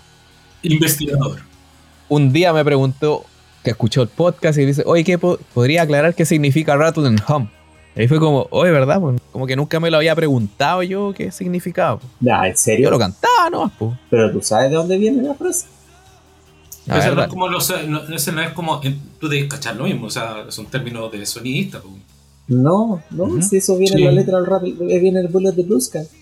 No, no, no, no porque Es se llama historia- rattle and La historia hum. es compleja. No, no, Es que- espérate, que no es- no es como- vista. Espérate, de nuevo. ¿Qué significa Rattle and Hum? No es como Por qué se llama Rattle and Hum el disco. El humming, el rattle, todas esas cuestiones son sonidos que te aparecen extraños en. Ah, ahora entiendo. ¿Por qué Sí, le pusieron así? Ah, ya, yo pensé No, que no, no. ¿Qué significa? No, el ¿qué rat- significa la, la frase Rattle and Hum? son términos netamente Término, del rock, el rock concepto. norteamericano de base. Son frases netamente de, de, de la jerga yankee. Son je- jerga yankee. Es muy Bueno, igual aquí voy a dar la- y tiene una Pues respuesta aquí, precisa. ya, aquí yo, pero yo tengo la respuesta, que la, la- A ver. la fui a investigar. Me puse Ah, el qué traje bueno. de Franz, me puse el traje de Franz de, de pre- de periodista y fui a ver qué era. No, no es tan difícil, es cosa, puta, hay que leer qué significan las palabras y como de ahí reinter- reinterpretarlas a qué, qué están tratando de decir. Eh, buena pregunta, le dije. Según leí, se refiere al, al sonido de la milicia gringa que viene en camino. O sea, y ahora lo voy a explicar un poco más extenso. Rattle, la palabra rattle es cascabeleo. O sea, como traqueteo. Como la serpiente cascabel. Y hum es como el mismo sonido, pues, como, como un sonido de baja frecuencia, un tarareo, así como. mm. Entonces, en esa canción, en Bullet de Blue Sky, cuando hablan de Rattle and Hum, están hablando de que se viene algo, de que hay algo que se está acercando. que eran los bombarderos. Claro, la letra anterior dice: In the locust wind comes the rattle and hum. Y eso, the locust, son langostas. En el viento de las langostas viene un cascabel y un zumbido. que Eso, es una bueno, lo- referencia bíblica también. Sí. Exacto, pues, no, no tiene, lo que le dije, no tiene mucho sentido en español, pero es un mensaje bíblico. La, langosta es una de las siete de las diez plagas, siete o diez plagas de Egipto que atacaron y destruyeron cosechas. Entonces el, el Rattle and Hum era puta, la milicia gringa, los helicópteros, los aviones llegando a Centroamérica, que lo escucháis a la distancia, que venían a dejar la cagada, a tirar bombas. Y eso Sí, en ese sentido yo le recomiendo a los fans que eh, una de las mejores letras que tiene Bono es, es Ballet de Blue Sky, pero como la canción es tan potente se la come. O sea, en el sentido de que el- la música, musicalmente esa canción es muy poderosa, pero uno no se siente a escuchar la letra, eh, lo que significa. Y ese concepto tan bíblico es netamente una de las canciones más bíblicas desde un punto de vista apocalíptico que tiene. Es una canción apocalíptica en ese sentido y por eso mismo eh, Bono se dio cuenta en el, estando allá en Centroamérica en plena guerra civil, dándose cuenta de cómo era realmente una guerra y- y lo relacionó con la Biblia, de lo que era un apocalipsis. Y por eso esa letra es tan maravillosa y le recomiendo traducir esa letra y darle una vuelta que es maravillosa, maravillosa. Espera, hablando de eso, que estáis hablando eso de que es como el apocalipsis. Puta, alguien, un. ah, el, el señor Cristian González, que fue a Las Vegas, me escribió, que está en el grupo de Las Vegas, me escribió y me dice, oye, escucha este podcast porque está bueno. Y lo escuché, po, que se llama El Descampado. No sé si lo conocen. No. ¿De qué se trata? Es un podcast, es un podcast de español, habla de música y de películas y de muchas cosas. Pero es un podcast súper especial en realidad. O sea, es solo. Ha, ha hecho solo uno del Joshua de, de YouTube. Solo sobre el Joshua Tree. Tres horas. Una persona. Oh, lo voy a Un loco. escuchar, lo voy a escuchar. Se pueden ustedes se pueden saltar toda la parte de la historia. Igual hay cositas que, que hasta yo aprendí un poco. Pero en verdad, puta, es como una hora y algo de la, la prehistoria de cómo llegaron al Joshua Tree. Y después el loco hace como un análisis musical del Joshua Tree. Súper bueno, súper bueno. Y va escuchando y pone la canción y está diciendo, mira, por aquí está saliendo una guitarra, por acá esto, pa, pa, pa, pa, pa, pa. Súper bueno. Y en el del Bullet de Blue Sky, de verdad, bueno, no sé de dónde sacó la versión que tiene, pero yo no la había escuchado así hace rato. Y de verdad me quedé para adentro con todas las cosas que tiene Bullet the Blue Sky como canción, la parte musical. No, no estamos hablando ni del concepto, ni de, ni de lo que está diciendo Bono, ni, no, esto es música. La guitarra, el bajo, la batería, lo que hicieron. Habla de micrófono, habla de guitarra, habla de efectos, habla de muchas weas que no sé cómo Cresta sabe de dónde sacó toda esa información. Y eso, bueno, lo recomiendo, le mando un saludo al amigo Cristian. Y que también me dijo hoy día de que escribí, escuchó el del Joshua Tree de nosotros, que ahí tuvo el Friends, ¿cierto? No lo recuerdo. Ya hemos estado Ya en estamos mucho. Este, 10 ya. Sí, este es el podcast número 40, ojo. Como en Y eso sin 25% contar la en- los podcasts. Y eso sin contar la entrevista. Oye, te felicito por la entrevista al percusionista peruano. Es Ah, gracias. increíble. pri- No sé, yo que yo, yo lo escuché en, en un viaje. O sea, yo iba en viaje escuchando el podcast. Oh, increíble. Te pasaste, te felicito, Pepo, por esa entrevista. Muy bueno. Muchas gracias. Bueno, aquí Cristian dice, bueno, que le gustó el podcast del Yocho Tri de nosotros y que el del descampado es como el del álbum en estudio y el de nosotros era más como del en vivo.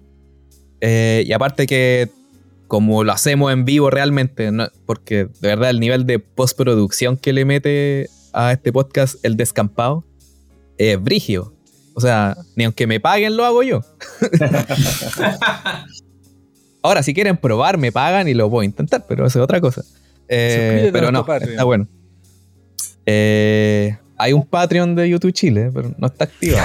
pero está- se guardó el nombre al menos. Hay un Twitch también. Que también estamos viendo qué, qué vamos a hacer. Ah, Ya, pero vamos, sigamos, con- sigamos. Con, las preguntas. Eh, Va quedando poco. Bárbara Pino Prada. Si quiero escribirles un mensaje, ¿a qué dirección se puede hacer? ¿Responden? Bueno, a nosotros nos puede escribir en arroba YouTube Chile, pero asumiendo que habla de la banda de YouTube, eh, no, no, no, No lo intentes. no a lo intenten, no. ¿Para qué? Que, que entre a la página de youtube.com oficial y busque el nexo por donde podría. Mira, con mucha suerte cuando, no sé, lanzan un disco o algo así, al menos hace poco, o no me acuerdo cuándo fue, el 2018 quizás, eh, puta, se tomaron Twitter por un día, el Twitter de ellos. Y ahí sí como que leyeron cosas. Pero fue como un día hace siete años. ¿sí? Lo que sí podemos estar orgullosos nosotros como YouTube Chile es que el director del Ratlanham alguna vez nos contestó una pregunta abierta que Ah, se sí. hizo. Sí, eso es un, un gran detalle del director eh, Phil Joanu, de Phil Joan. Así que se le agradece. que lo entrevistaría, pero me da pereza en realidad. Oye, Siempre topamos con lo en- mismo, por en Dios. todo caso, esa No, pregunta. pero pongamos, Sí. no sé. Sí, pongámonos La serio, ya. Vamos, que se puede. O- a menos, a que ustedes la- digan, pregunta- a menos que ustedes digan, eh, yo lo traduzco. Así como que yo hablo en, en español y ustedes hacen Ah, como, yo, yo lo podría se, hacer. se escucha la voz en inglés, así como la antigua Y encima, y pues, encima se- la voz de Franz. encima la voz en español. claro. Bien, bien, me gustó. Muy Sí, interesante. Sí, es una, Oye, es una y así, la estoy. así ampliaría Eh. la entrevista. Podría, porque igual hay contactos con, con el Claro. mundo de YouTube. Entonces, Sí, no necesariamente Vamos, hablar con, vamos, con la vamos- banda. vamos a con- pensarlo. Buena idea. Vamos, vamos a pensarlo. Esto tiene para la. Eh, La que viene es una buena pregunta. Esta me gustó. it- arroba It's Angel Mode. ¿De qué se supone que están vestidos en la foto de su Europa? Esa que salen con los uniformes azules. Que sale la. Es como el- la, la portada del, del VHS oficial, ¿cierto? del de- Sydney. Del, claro, la- Claro. como en la portada del, claro, del, del Su TV Live from Sydney, claro, ahí salen. Sí, pero así se disfrazaban para, para la gira en- al final de, de la época de, del Surupa. Del De- Suropa. En, allá en Australia, Nueva Zelanda y Japón. Así ellos se. se- No, en Europa igual. No lo recuerdo. Sí, sí, pues, tienes razón. Sí, sí, Sí, también. Sí, de cuando apareció Ahora- Mephisto, creo que aparecieron esos uniformes. claro. Sí. Ahora, ¿de qué 93. se, qué se supone que son? Son como una milicia europea. No, no, no hay mucho más que darle. Es como, es como la milicia de la Unión Europea, yo creo.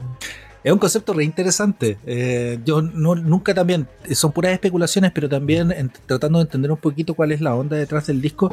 Hay una cosa que marca mucho esa gira. eh, yo sé que tuvo distintas patas y nunca las vi completas todas, pero por lo menos la que ya es la definitiva, que es la que se muestra en Sydney, cuando eh, Bono sale al escenario y se cae, se caen las estrellas de la Unión Europea.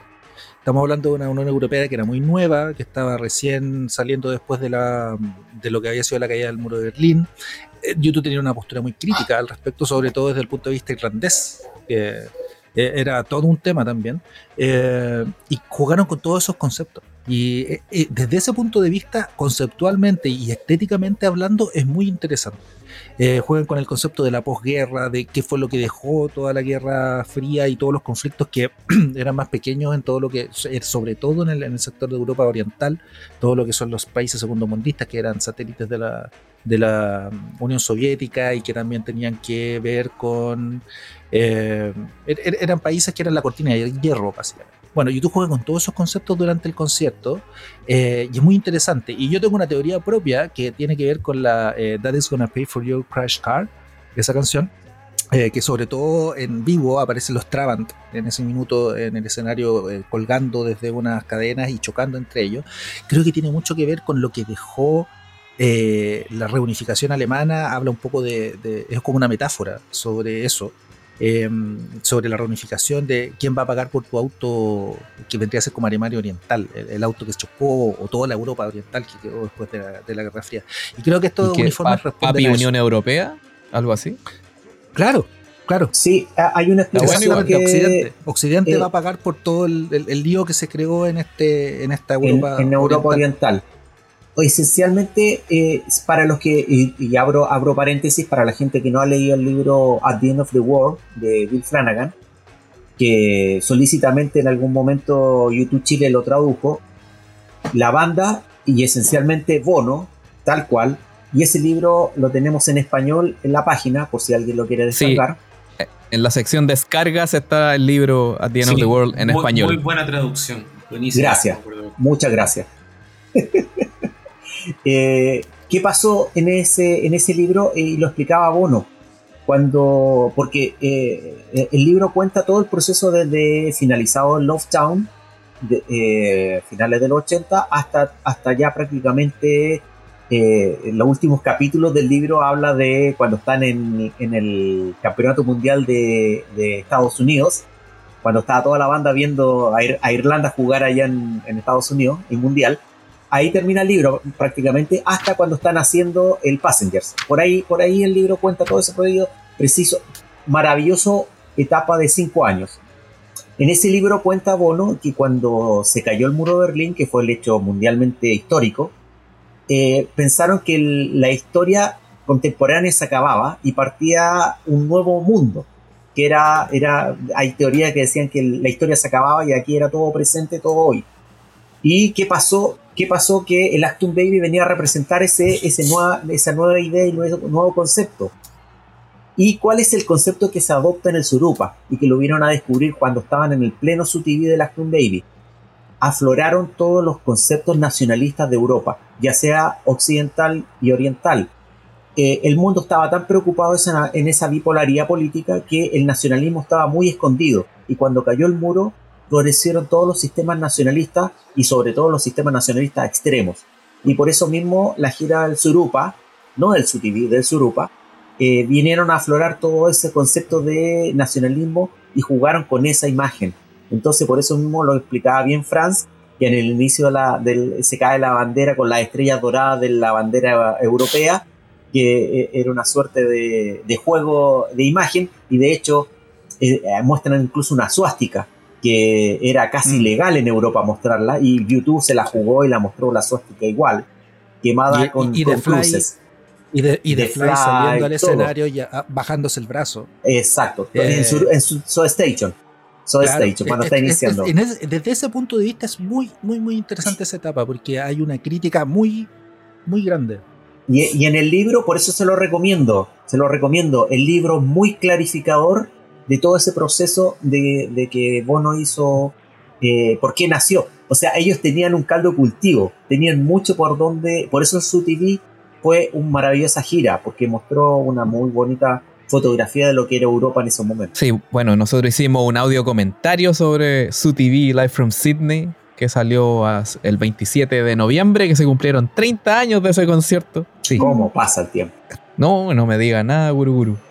Así que em, vayan a escucharlo, está bueno. Hablamos también del brazo, hablamos de Europa, hablamos de las suásticas también. Y lo vamos viendo en tiempo real junto al concierto, así que vaya a pegarle una escuchada, está bueno. Eh, el amigo Pablo Arriagada mandó muchas, muchas preguntas. Pablo fue a Las Vegas y está en el grupo de WhatsApp, así que le mandamos un saludo. Aquí está, ¿por qué no tocaron Glastonbury en Glastonbury? XB. Bueno, ya hablamos de eso. ¿Por qué el Elevation Tour no vino a Sudamérica? Bueno, Aquí creo que Aquí- ¿Esto lo hablamos el hombre- lo hablamos cuando no está en alguno de los record. 20 Ah, intentos por, por, por comenzar. Pero este- Daffy nos dejó claro que sabe absolutamente toda la historia y le damos play ahora para que. Sí, de- denle play. Espera pero yo tengo otra más, pero dale, Daffy. Ya. Eh, paso a explicar. ¿Por qué no Eh, vino YouTube a Sudamérica con el Elevation Tour? Sí, eh, hay dos eh, respuestas muy claras respecto al por qué no. Eh, la banda lo tenía ya muy claro, que era eh, el 2002, desde aproximadamente la última quincena de febrero a la primera quincena de marzo, para después terminar en México y agregar alguna que otra fecha en Estados Unidos para cerrar ya la gira ahí completamente y sucedieron dos hechos históricos que tuvieron que impedir el, tema. Eh, primero, que cuando estaban en proceso de conversaciones y ya en un proceso ya adelantado, eh, se vinieron el tema de las Torres Gemelas y, se tuvo que frenar mucho. Eh, no se sabía qué iba a suceder.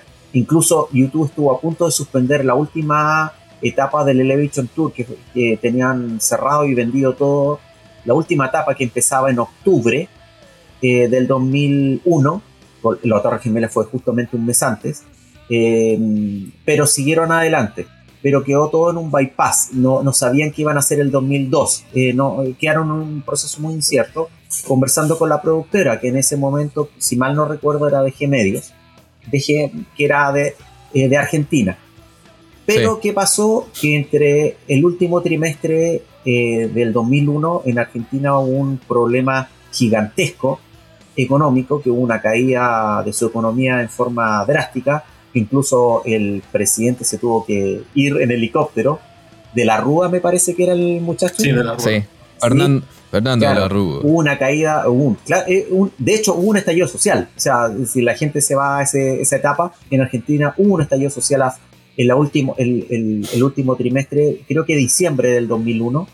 Entonces todas esas proyecciones que habían de ir a Perú, venir a Chile, ir a Argentina y Brasil, que eran, era, y eran tocar en estadio, porque el escenario existía y se había probado ya, eh, podían, eh, se fue todo abajo y nos quedamos sin pan ni pedazo.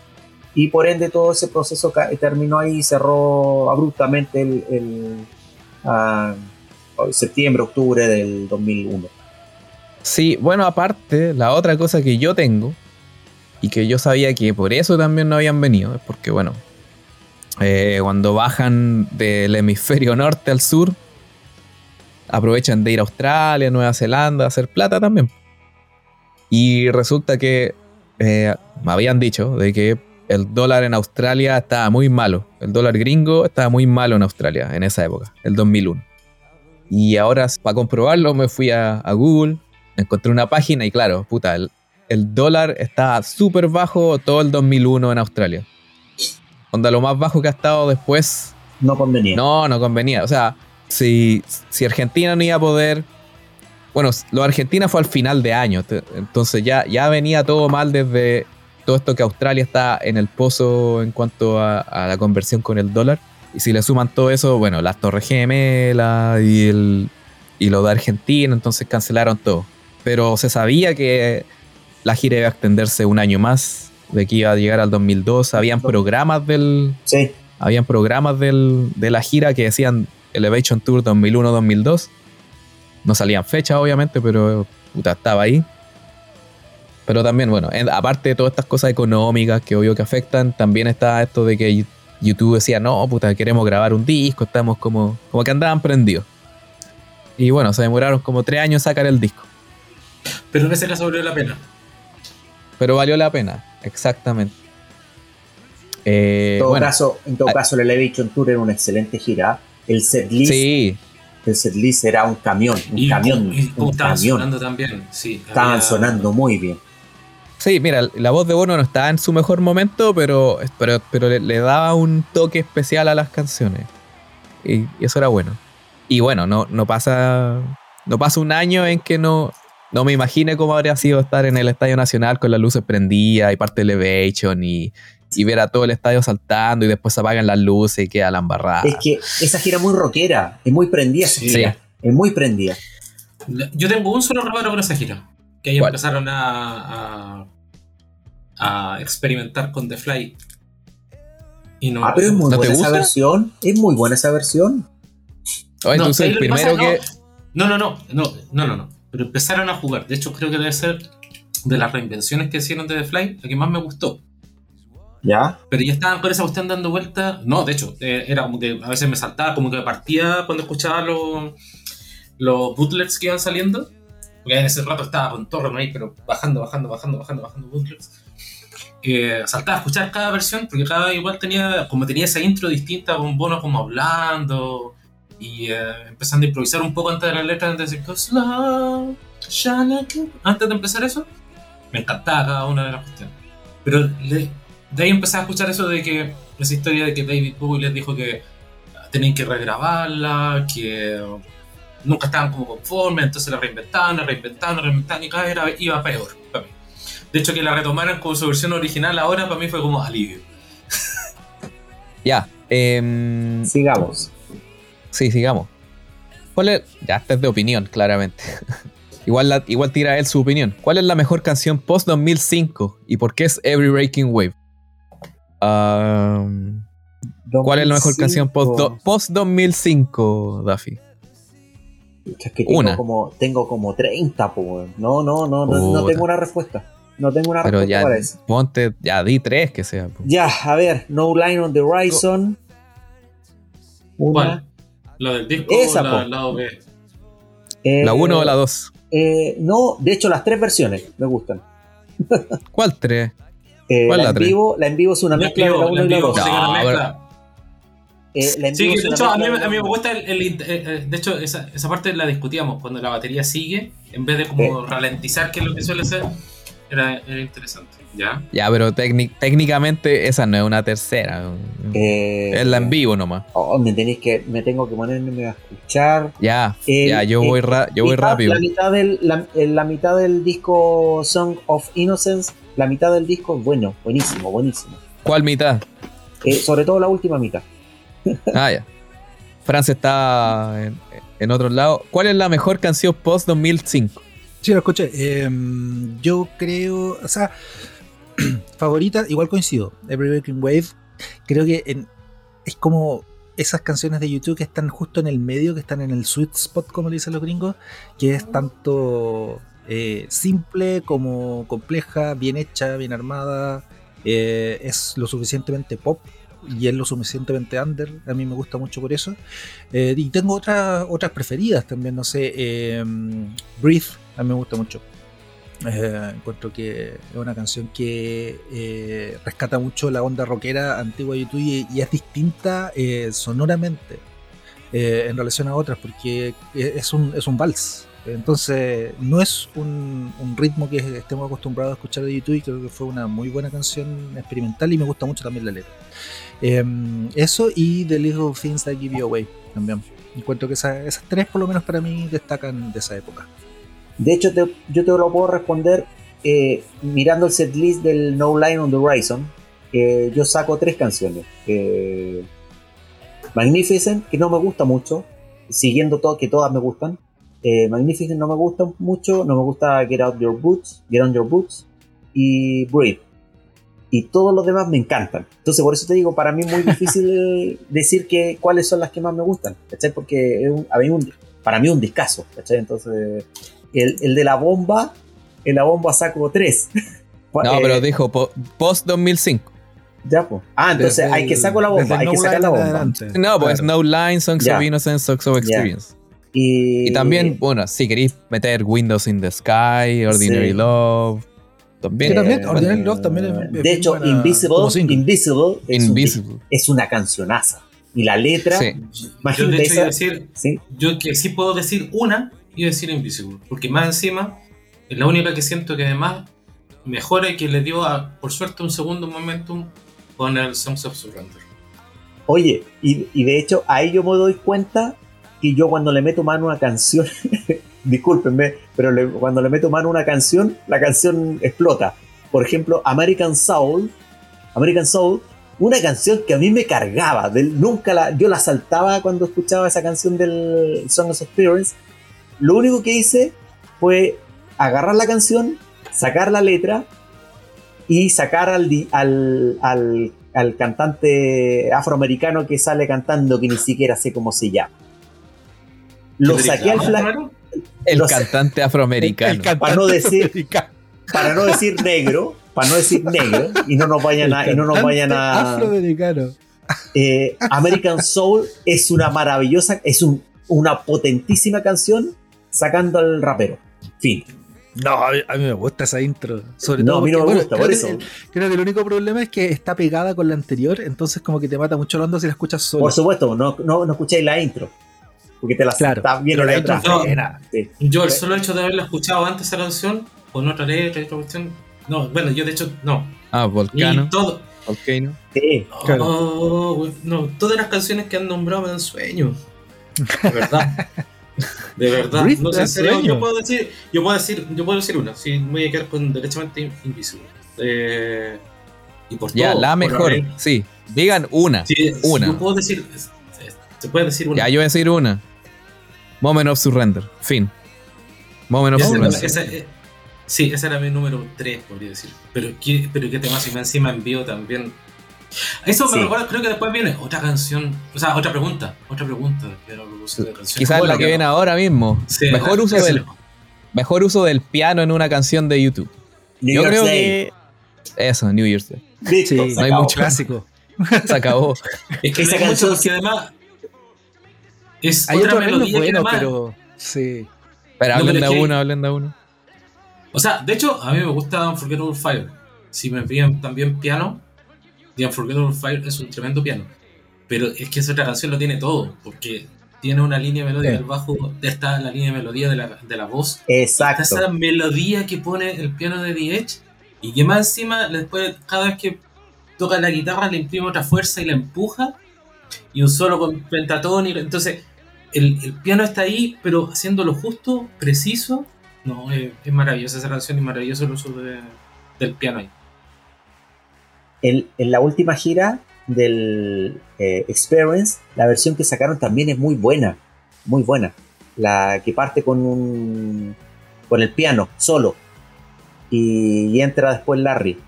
Tienen que escucharla en vivo.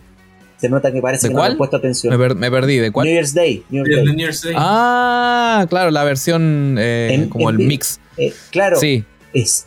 y porque también le genera. Es como si fuera una nueva versión. Siendo en vivo. Entonces, porque hay Sí. un trabajo detrás. Y ahí te das cuenta cuando hay un trabajo detrás. O sea, se, se sentaron a trabajarla de nuevo. Entonces. Donde No, entra buena. Larry, cómo entra Larry, no, buenísima versión. Entonces, O Day, sea, bueno, es que básicamente llevaron al, al en vivo un mix de exacto. que tenían ya del 80 y algo. De- claro. Pero esta versión No, pero- es buenísima. Sí, buenísimo. Bueno, y también le pusieron lo suyo. Eh, ya. Bueno, también voy a decir, tampoco es como gran uso del piano, así como que, que bruto, que, que genialidad, pero The Sweetest Thing igual le pone. Qué canción eh, más eh, mala. eh. Pero, sorry, sorry, me salió del alma Pepito. Sorry, Memo, Y- sorry, Memo. no, y un piano que, es que- toca, eh, un piano que toca Bono, weón. Sí, po. Además lo toca él.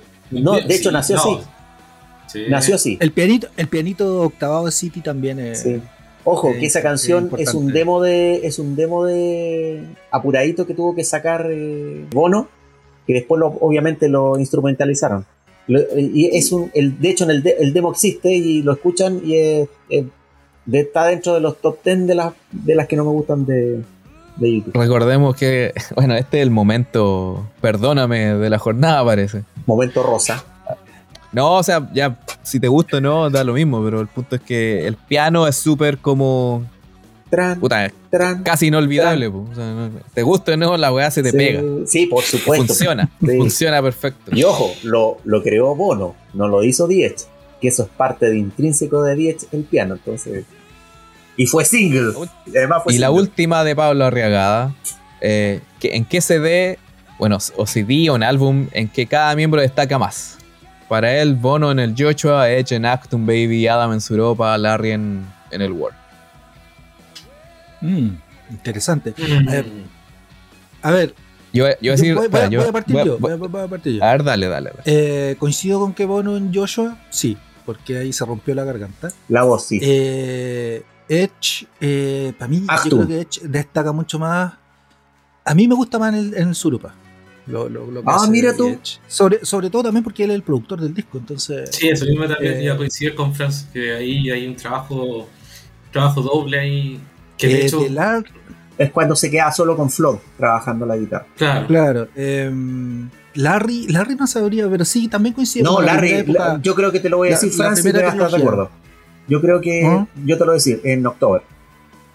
Sí, el- el- en los primeros tres discos yo creo que Larry destaca mucho porque le- daba un- una cosa muy, muy fresca eh, y tenía y tenía esa cosa todavía muy metida de la banda militar. Por eh, supuesto, que- los redobles. Que metía muy, muy- lo metía muy bien dentro del, del disco.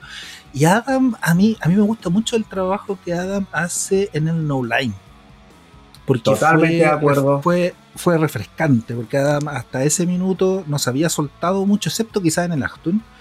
Eh, eh, y todo lo que tocaba era muy eh, siguiendo la línea la línea de la, de la batería pero en el online se nota que le metió más, más talento y hay, hay unas, unas líneas de bajo muy interesantes en ese disco Sí, Franz, y de hecho, está, yo creo que te- lo, lo dijiste sin darte cuenta, pero hay una observación técnica.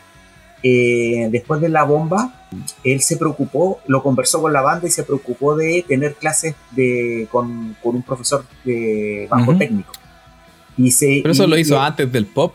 Sí, pero él, él, él reconoce que su primer disco en el cual se dio cuenta que en ese proceso de 6, 7 años trabajando, lo, lo logró en online como una cosa completa, como diciendo aquí yo Sí. pude por fin Sí. demostrar lo que yo había aprendido. Y lo dijo él. y de hecho, de hecho, se nota también, ya lo que después le gusta ver qué es lo que equipos que usa y todo, a partir del no online cambian los equipos.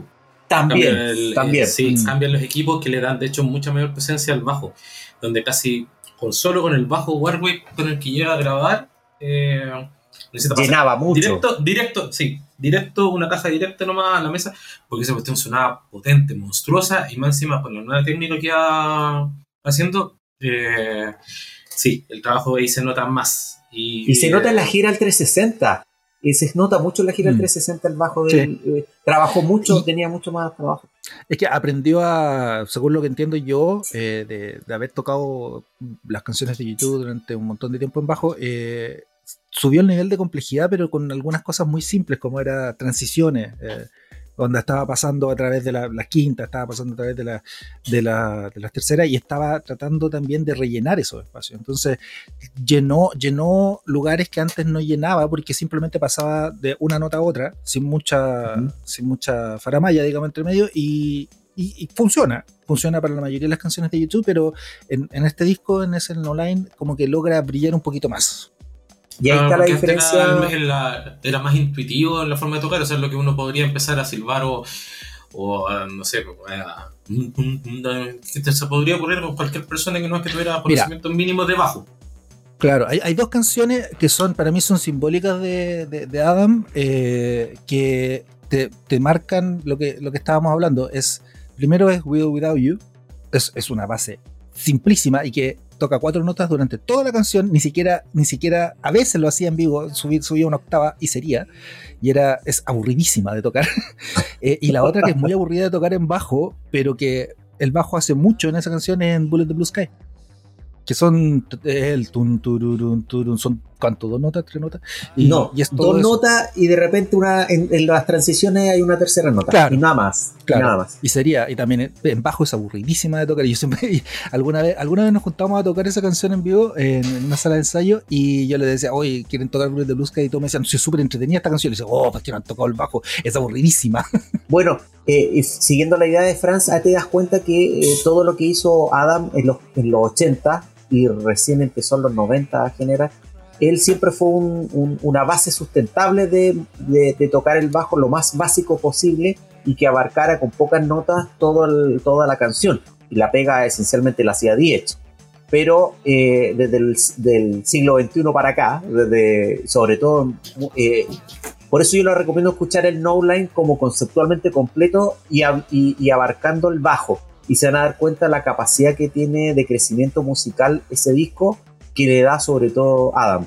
Por eso les recomiendo escuchar ese, es un discazo, un discazo que completo, ¿ah? Completo.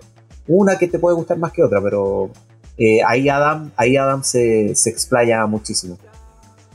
Lo, último que puedo, que quiero decir, al menos, que no coincido, o sea, sí, está bien, los primeros tres discos de, donde Larry muestra toda su personalidad, el October donde puede mostrar todo lo que podía hacer y tocar, la cantidad de notas por minuto que puede hacer. Pero para mí, desde la Unforgettable Fire muestra lo que es realmente Larry. Porque tiene otro detalle que hay gente que no, sé si se da cuenta de cómo empieza a ralentizar de pronto la, batería. Ah, pero eh, eh, eh, hay una explicación técnica de eso, Seth. ahí empezó y se lo, se lo explicaron en forma técnica que tenía que cambiar los conceptos de cómo, porque él siempre tuvo un muy buen tempo para tocar, pero en el Unforgettable Fire tuvo que aprender a tocar con metrónomo. Entonces ahí tuvo la capacidad de... No, no me estás entendiendo. Es un tema de como que contiene, así de, la canción va a lanzar... No, espera. Perdón, perdón, perdón, perdón, perdón, perdón, perdón, A ver si Pepo me puede ayudar. La editáis después va, va la canción lanzada y va terminando la primera estrofa del coro, por ejemplo, y empieza a como atajar la canción, como para volver a lanzarla. Y lo, como va empezando en Bad, las, las dinámicas. Claro, dentro de la... ¿En qué canción? Ah, mira, por ejemplo, ya que tiene súper presente Invisible, escucha los coros. Piensa en los coros como en la batería. Es como una demostración de versatilidad también de lo que puede ser y que de hecho es muy admirado por bateristas en el mundo. He visto videos de cuando hacen análisis de Larry que no solamente la cuestión militar, es una cuestión de cómo él va imprimiendo cierta dinámica en la canción para anticiparte y de alguna forma hacer que la canción explote. Incluso uno más de una vez dentro de la misma canción. Y es un trabajo que se empieza a notar más, para mí al menos, desde el Unforgettable File. En el Unforgettable File recién estaban descubriendo encima todo este tema de hacer atmósferas musicales, más allá de hacer canciones, sino que de crear atmósferas musicales. Y eso ayuda a caleta la batería de la porque de pronto también empezó a simplificar algunos arreglos sin dejar de imprimirle fuerza. Pero eh, como que de pronto las conexiones fueron mucho más complejas entre, todo la, entre toda la batería. Eh, por lo menos para mí, ahí yo creo que destaca más Larry de lo que de lo que de pronto uno pudiera, pudiera pensar. Sin embargo, claro, uno se queda con la imagen siempre de todo lo que puede hacer en, en esos primeros tres discos, donde de alguna forma creo que también en la mezcla gana más Larry. Sí, evolucionó, evolucionó. Bueno, pasemos a la otra pregunta de don Víctor González Matrón, que también lanza varias preguntas. ¿Por qué Edge ya no canta algún tema él solo? No, no quiere, no quiere. no, sé qué más razones yo, Yo cuando leí esa pregunta en la previa, eh, preparando el podcast, em, me acordé de cuando hablamos del, del Sons of... Eh, oh, ya se me olvidó el nombre del disco. Innocence. ah, ¿Surrender o el Innocence? el último, el Son of Surrender. Ah, Surrender. Lo borré, de Me acuerdo que en un minuto... Ah, sí, hablamos la voz de él. Seth dijo algo que me pareció muy, muy preciso, que es como eh, como justamente respondiendo a esta pregunta, ¿y por qué, por qué Edge nunca ha cantado más canciones, tomando en cuenta que ya coincidimos en que tiene un buen registro vocal, canta bien y todo? y Seth dijo, sí, canta muy bien, pero no transmite ninguna emoción. y lo encontré muy preciso ese, ese comentario. Siento que yo creo que por eso The Edge no, no, no se mete más en esos temas eh, de, de cantar él. Eh, creo que no transmite, no logra transmitir una emoción, lo hace, lo ca- canta muy bien, pero no transmite emociones y, y eso es esencial para una banda como, como YouTube. Sí, o sea, yo creo que más que nada. No, no, no, no tiene interés de hacerlo. Si no, ya lo habría hecho. y bueno, ya se sacó todas las partes en el Songs of Surrender, así que. bueno. Oye, la última, la última que cantó de música original fue Nam, si mal no recuerdo. ¿Solo? Solo. En Ya. el disco sí, en el disco sí. Sí, pues Yo disco, diría que sí, la última vez que cantó O sea, en solo verdad- en vivo fue el Son del Boy Son de la gira del Pop Marto, ¿no? No, no, no, estoy hablando de música original en vivo. eh, no, no, No, en- pero en, álbum. en La álbum. verdad, tampoco es como que lo haga tanto. o sea, que No, no, pero estaba dos preguntando. Tiene sí, dos canciones. No, por eso. Solo. Sí, es un muy Aparte, buen sur- apoyo. bueno, Seconds. Sí. eh, Seconds. y. Pero no es No sé, Mira, y podríamos decir que. Mira-. Miracle Drug. Claro, claro. Claro, Por eso, pues, es- Land, Numb, eso son las dos. Y las otras dos que podríais decir, Seconds. quizás, es Seconds y Miracle Drug. Sí. Nada más. Pero ni siquiera porque son acompañamientos de. Que- Sí, pero que tiene una parte solo. Pero que tiene una parte solo, que no es coro, ¿cachai? sí. Pero oficial que haya cantado él, creo que sí, es Nam, la última que grabó en estudio.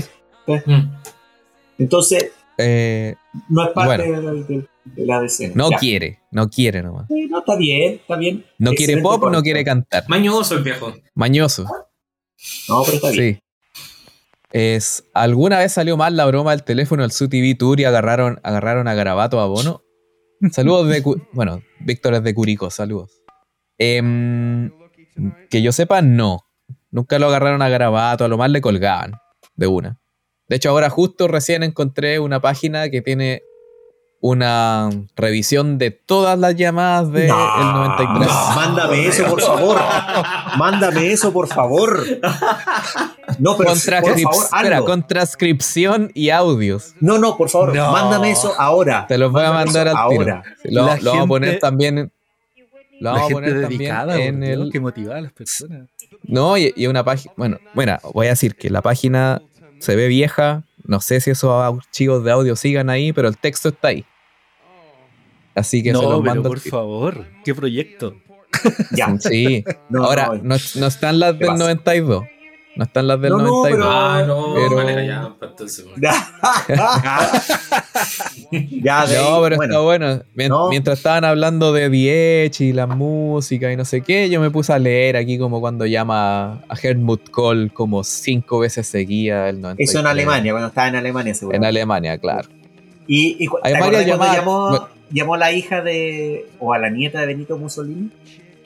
Eh, espérate, ¿dónde Eso fue en está? Italia, pues. No, La que ahora Italia, es Italia, Italia. el primer, eh, Alessandra Mussolini. A ver, Eso. vamos, vamos a buscarlo al tiro. Vamos a La buscarlo. es la Alessandra Mussolini. Alessandra Italia, ¿no? Mussolini. Alessandra Mussolini, 18 de julio del 83. Eh, pa, No, pa, pues pa, noven- pa, 83, pa, pa, no, 93.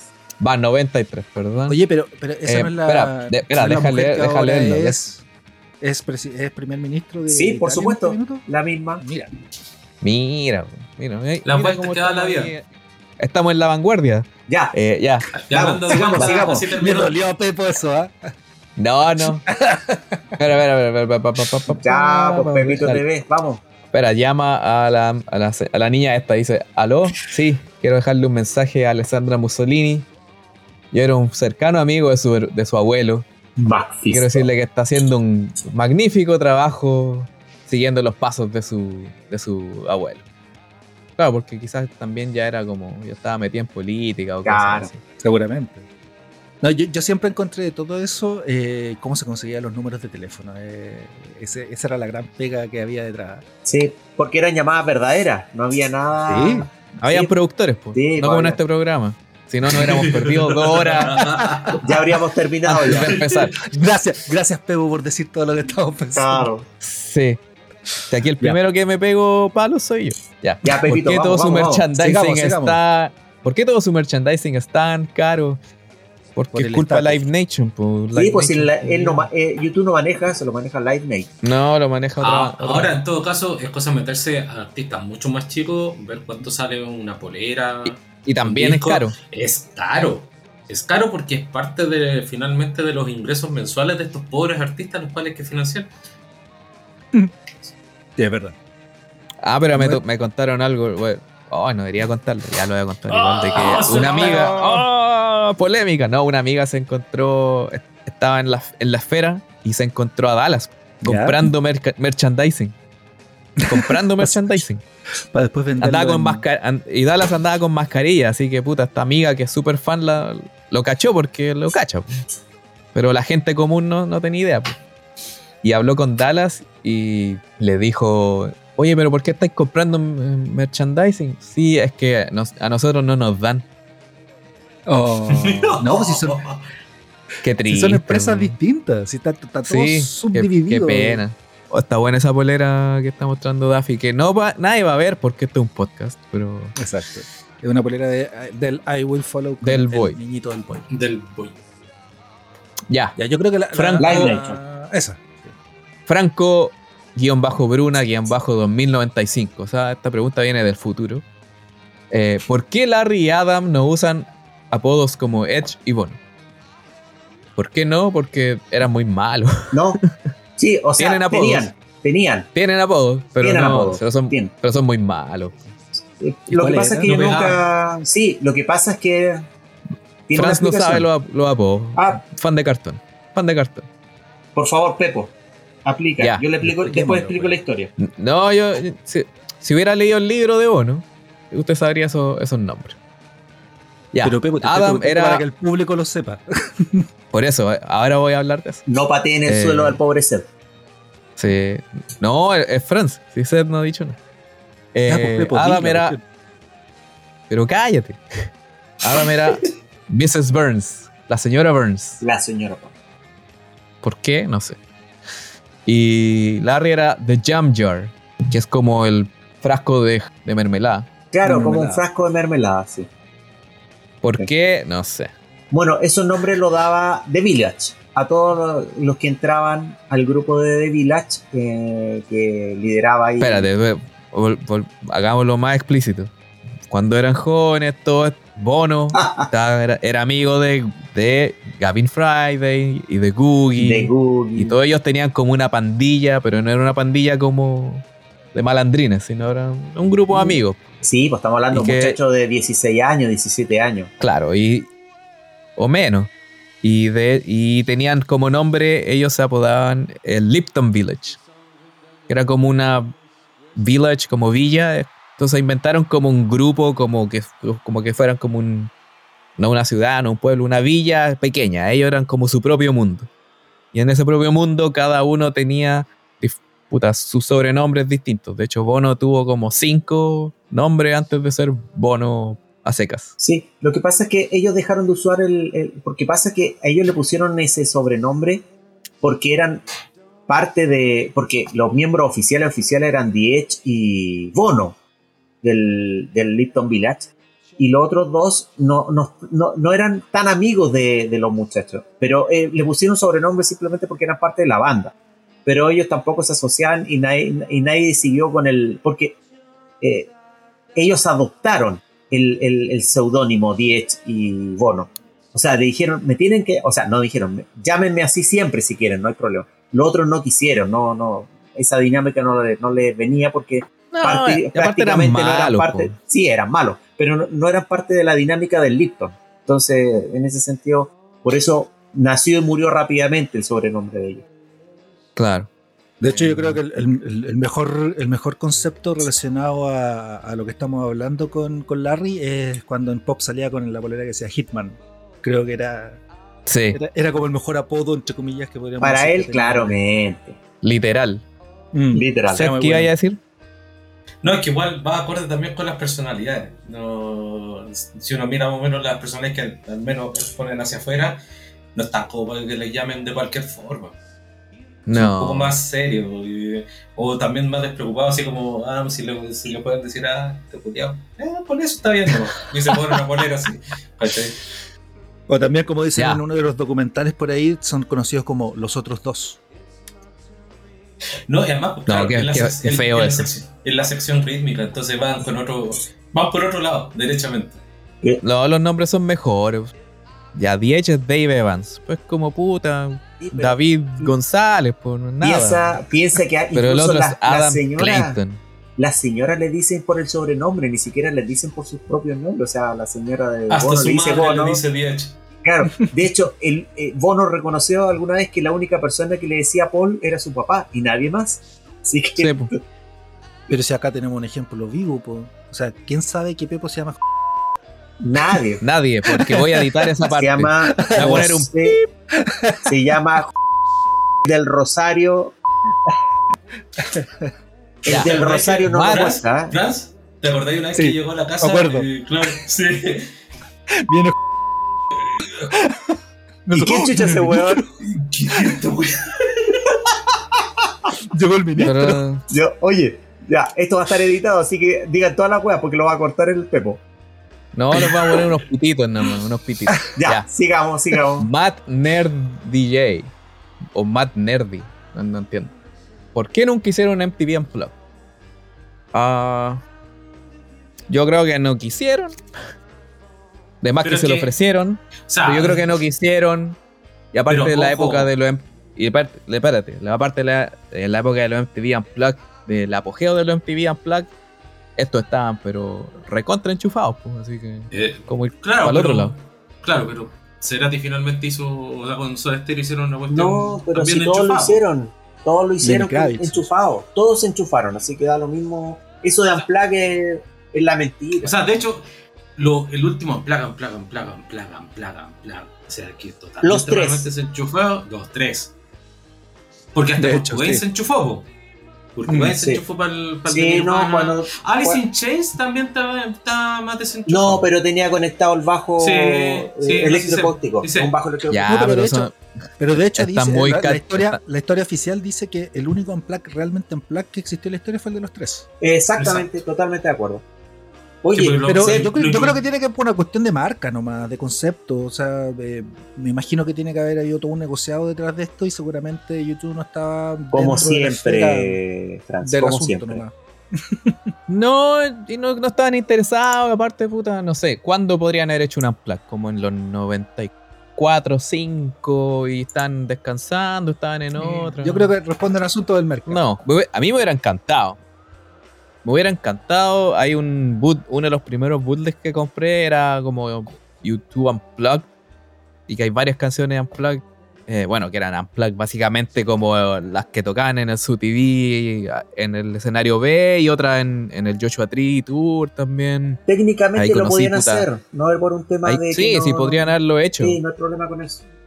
Pero hubiera sido como, como lo que están haciendo ahora en la esfera. Sí, Sí, pero como ¿sabes que una cuestión de, de, de, de- de discos, de, de contratos. Sí.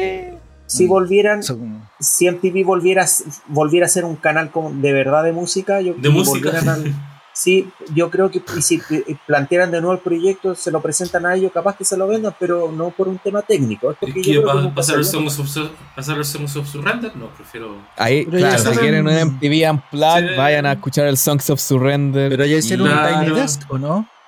También. Ya Hicieron- pero Tiny Desk era Bono y The Edge. No, Bueno, no, pero no, sido lo mismo. lo mismo, po. Claro, sí, los otros dos. No, no. ¿Saben?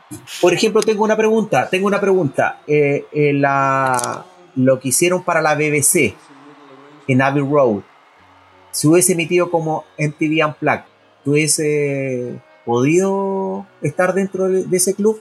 Quizás. Yo voy a insistir en que siempre vamos a ca- caer en lo mismo, es la marca. La marca. Sí, por eso. Los, los sellos. Eso que podría no tirado como... Yo creo que lo hubiese sido ahorran porque ese es un... Pero ojo, una ojo, que pronto tú maravillosa. en, en que las presentaciones de MTV Unplugged no todas terminaron en disco, no necesariamente había un tema Ah, de por supuesto. y cosas. No, no, sino todas terminaron. Los que fueron memorables, de alguna forma terminaron saliendo, pero tampoco fueron todos los que resultaron en algún, en, en algún disco. Eh, entonces, Pero el asunto es creo que que estamos por porque no tenemos la información oficial. Así Nos que- estamos metiendo en, en la odiosidad misma porque yo a mí, Sí. eh, eh, a mí me meto en MTV y me acuerdo de Eric Clapton y me da rabia. Así que por eso mismo... ¿Por qué? Porque Eric Clapton se ganó con su, su famoso disco Unplugged, le ganó al, al Acton Baby como mejor disco del año. Por eso yo, por eso a mí eh, imagínate, le ganaron un, un MTV Unplugged, le ganó a Lactum Baby. Y eso para mí es un, sigue siendo una Bueno, falta de ahí respeto también hay una probable respuesta. ¿Por qué le hicieron entidad en plan? Porque nos ganaron disco del año con uno. En protesta. Siga- Claro. Sigamos con las preguntas. Guillermo Campos Cáceres, ¿cuándo vuelve Larry? Puta, Cuando se mejore. saquen otro disco. Ahí. Ahí vuelve Larry. Como dice No va la a volver frase- ahora pronto. Que se mejore. que se mejore. Ya, pasamos a Twitter ahora. Eh, Lucas Station desde Argentina. Eh, ahora es fácil aducir al tema de la edad y eso nunca fue un detrimento en la calidad de los shows, pero ¿por qué creen que nunca hubo una gira en que el setlist más o menos estable fuera de 28 o 29 canciones? Porque nunca lo hicieron. ¿Por qué van a empezar ahora? No, pero ¿por qué? No, por- por- ¿Por qué nunca quisieron tocar mucho? Pero Eso. pregúntale a las mil y a, a las miles de bandas que hacen siempre un setlist en vivo de en- entre 20 y 25 canciones. Es rarísimo bandas que toquen sobre 25 canciones. Ah, pregúntale a todas las bandas, porque me da la idea que debe ser por un tiempo eh, de, no sé, de presentación, dos horas, dos horas y media está bien. No, no estamos hablando de The Cure que tocan 40 canciones. Claro, es un estándar de la industria que normalmente no se rompe Exacto. y que tiene que ver también con costos asociados. Bien. No sé si, se acuerdan que en el 360 eh, una, de las, una de las cosas que a mí más me llamó la atención al final del concierto fue que se prenden las luces del estadio e inmediatamente empezaron los roadies a, a desmontar todo. Pero inmediatamente, o sea, no se tomaron ni un segundo. Y eso es porque había una, una, una agenda que tenían que seguir, tenían que meter todas las cosas en las cajas y seguir, no sé, Argentina, no me acuerdo. eh, pero es un estándar de la industria, o sea, generalmente los conciertos no duran más de dos horas y media. No sé si Con recuerdas tú. Pepo, de, de la oportunidad que tuvimos nosotros de estar ahí en el, en el Movistar Arena durante varios conciertos, ¿te acuerdas? ¿Te acuerdas? Eh, Sí. si te fijas, eh, había conciertos que era, eran clavados 90 minutos. Eh, Alicia Keys, por ejemplo, no se salía de no se salía del guion y era el concierto que estaba plasmado, son tantas canciones y eso está en el contrato. Y se notaba. Y había otros, como Bruce Springsteen, que le importa un bledo, eh, y tocan cuatro horas. Eh, y la gente, yo me acuerdo de ese concierto y la gente se fue. se fue porque más encima un día, no sé, martes, miércoles, la gente tenía que irse para la casa a trabajar el otro día, para dormir para trabajar el otro día. Y, eh, y Bruce Springsteen no tenía ningún problema, eh, pero creo que tiene mucho que ver también con lo mismo. De nuevo, contratos, el venue, eh, etcétera, etcétera, y que va más allá del tema de la edad, como dice este, como, como dijo Lucas ayer. No es edad. No es edad. No, no, o sea, dice que ahora por la edad se entiende, pero ¿por qué nunca 28, 29? No sé, no querían. 20 De hecho, porque pensaban que, ah, pensaban que dura- récord. hay, hay, hay, hay- conciertos del Su TV que duran menos de dos horas, ¿cachai? El- los, shows, los shows más largos que han tenido han sido, no sé, pues, el Vértigo Tour, que a veces se alargaban harto. Y el concierto que más canciones tuvo, eh, tuve, tuve la suerte de estar ahí, que fue el primero en del Experience Tour, que fu- ese sí fueron 28 canciones. Ni se notó, sí. De hecho, eh, eh, recién para el Yocho empezaron a alargar las- la- los conciertos a una hora 40, una hora 45, porque hasta la Unforgettable Fire duraban una hora 20, una hora 15, y ni que decir más atrás, que duraban 75 minutos, 70 minutos. Pero eso también es como estándar dentro de cada artista en la medida que vayan sacando, porque no, no Más discos, no, más. No, más pero- más canciones, más tiempo. sí, ¿cachai? pero Como- ya con tres discos tú podías hacer un telonero, setlist, por po. ejemplo. También te lo negan mucho. Pero, pero Claro, hay que acordarse que todas estas cuestiones eso. también son, son plataformas para que se muestre a un artista nuevo o se amplíe el mercado de un artista que es el telonero en el, en el país también, en donde estén tocando, y son cosas que están estratificadas de esa manera y también por contrato. Ya, vamos a una. A ver, esta está peluda. Es, arroba Steven URS10. ¿Está bien decir que YouTube es superior a The Rolling Stones y The Beatles? No. ¿Superior en qué? ¿Superior en qué? No, superior. Superior. No, ¿En qué? ¿Puedo decir No algo hay al más. tiro? No, pero puedo decir algo al tiro. Que de Rolling Stones cualquier banda.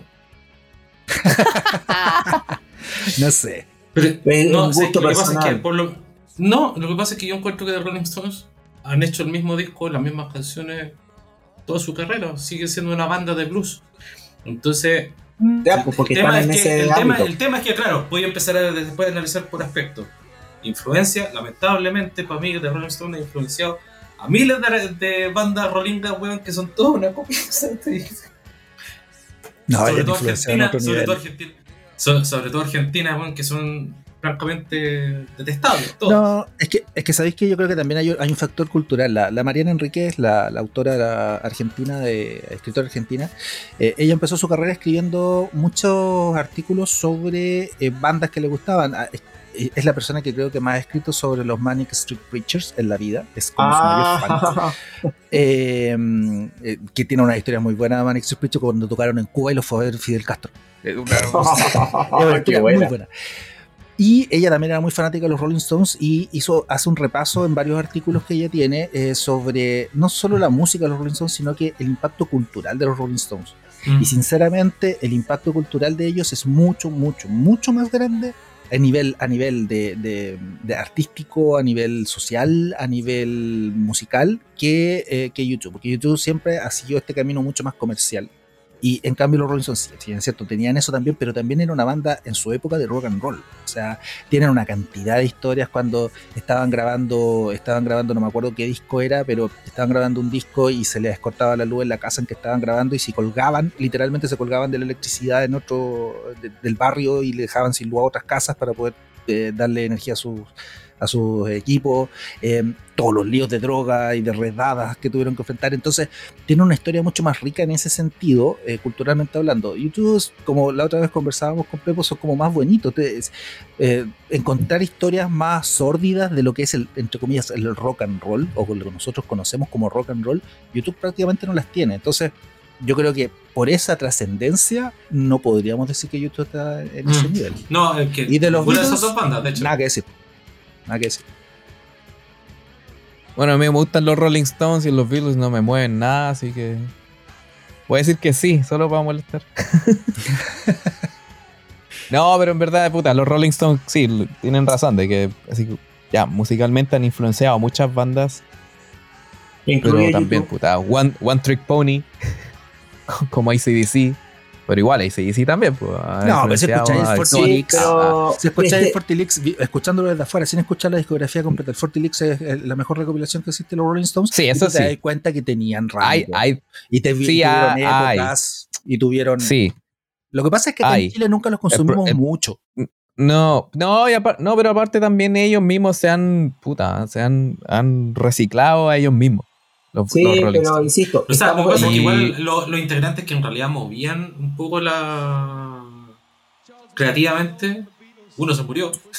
Lo echaron antes de que se muriera. Claro. Se murió. Eso también les da un estatus. Eh, oh, se me fue el nombre, Brian Jones. Ahí está. Brian Jones, sí. Ya. Después creo que estaba el otro guitarrista, el que les enseñó a tocar después que se murió Brian Jones. Mick Taylor creo que se llama. Que estuvo como la primera mitad de los 70. sí, Él les sí, enseñó a tocar. ¿Sí? Eh, y después el que tenía la historia era Mick Jagger y era Keith Richards. Era Bill Wyman. Sí. Él, el que finalmente- él, él- él era el escritor. Entonces después lo que tenemos es una máquina de... De PR, ¿no? Pues, Oye, o sea, de contar la historia de sí, cuánto- se claro, han vendido bien Stones- ellos. sí, musicalmente. Pero sí supieron hacer algo. Sí supieron hacer algo. Empezaron a salir de gira sin necesidad de sacar un disco. Recién ahora sacaron un disco. Malo. Pero sacaron un disco recién. No Oye, es, en todo no caso, es como YouTube que va sacando un disco como excusa para salir de gira. Oye, en todo En caso, la, canción que tocan, es- le recomiendo escucharla que tocan con Paul McCartney, que es muy buena. A mí me gusta por lo menos esa canción. El disco en general no me gusta, pero esa canción sí me gusta. Ya, por favor, He escuchado que está bueno, pero. Sí, no, pero es, es, es- es sonido rolling nomás y fin y no, no, no pasa nada con eso también. Claro, no, no van a reinventar la no, rueda la de música, ellos. Pero es que ellos siguen tocando rock and roll con, con, una, Sí, con un origen blues y listo. Y, y- y la gente le gusta así. eh, la gente no está esperando que saquen un disco experimental como el Surupa o, o- o- o los- algo con- con tipo Pink Floyd, ¿no? O ni siquiera Queen, ¿no? Rolling Stone, ellos siguen siendo fieles con ellos mismos. Eh, de hecho, YouTube sería, sería, sería como los Rolling Stones si hubiesen seguido sonando como el Rattle and Hum. Entonces, y no fue así. Y, son- Bueno, y- y- y- sí, datos, datos matan, ¿cómo dice? ¿Cómo es la frase? Dato Cuando mata relato. el- la banda más popular del mundo hasta el día de hoy sigue siendo YouTube. Listo. Popular me refiero a la cantidad de gente que ha ido a verla. Y más que, Claro, más que los Rolling Stones. público para todos. Espérate, espérate. I- Sí, público. igual yo, yo sé por qué está diciendo eso el Duffy, porque hace poco salió una puta como el ranking de Polestar de las bandas que, que han vendido más En y que han, llevado más gente, En etcétera, pero ese pero ese ranking empezó los Rolling Stones llevan como 15 años de, de historia cuando empezó ese ranking, así que Sí, pero hay, aún hay así- varios números, hay varios números que están Sí. que están No, seamos perdidos. justos, si la, la banda más popular de la historia, no necesariamente por venta, es The Beatles. Banda, si estamos hablando de banda. Ah, pero tú estás hablando de. Sí, De porque yo estaba hablando de De personas que lo he ido a ver en vivo. Sí, no, pues es otra Eh, cosa, sí. es que cuando te dicen superior, estamos, no estamos hablando solamente de- de, Sí, cifras, no, la que- pregunta no iba. La pregunta es muy subjetiva. Por eso, si Obviamente. no tenemos Claro, la la, pregunta. la pregunta datos. es, eh, ¿está bien decir que es superior a Rolling Stones y The Beatles? No, no se puede decir eso. ¿Superior a qué? Superior nomás. Yo lo, yo lo veo, en, yo lo en veo lo como que sea. Yo, encuentro que yo encuentro que sí, de las dos. ¿Superior a qué, po? Es que eh, explícame qué es lo que es superior. ¿Qué es lo que es mejor, un Ferrari o un Lamborghini? Qué buena, buena, buena analogía. Entonces no podéis decir superior a qué, po. Entonces un técnico te va a explicar el tema. ¿Cachai? Te podría, podría McLaren, decir que los... el- por eso, o un McLaren. el, el, el, el McLaren Chino Ríos. Puede ser mejor que el no Ferrari sé, de no sé, pero podéis decir, yo encuentro que eh, puta, las cosas que hicieron los Rolling Stones y los Beatles, YouTube la, la agarró y la hizo mejor. eso. Pero por eso te Y digo, aún así yo encuentro que hay una banda que hay otra banda que es mejor que todas ellas, pero esa es otra cosa. ¿Mejor qué? ¿Cuál? ¿Mejor a qué? Ley Queen. Ah, Pero mejor... Queen. pero mejor Queen es mejor, es la mejor banda de la historia. ¿De qué, po? Lo está diciendo, está grabado, está grabado. Según tú, Queen es la mejor banda de la Según historia. tú. Eso. según tú. Sí, pues no. Yo lo, yo lo una opinión Pero Yo lo eso sí, es una opinión. es una opinión. Y Yo lo de mío hecho, una opinión no cultural- necesariamente. Yo voy a decir nuevamente, lo mido como impacto cultural. Si hablamos de, si tú le preguntas a cualquier persona en el mundo qué bandas de, de rock conoce, lo más seguro es que te van a decir, sean jóvenes o sean viejos, lo más seguro es que te van a decir los Beatles o los Rolling Stones.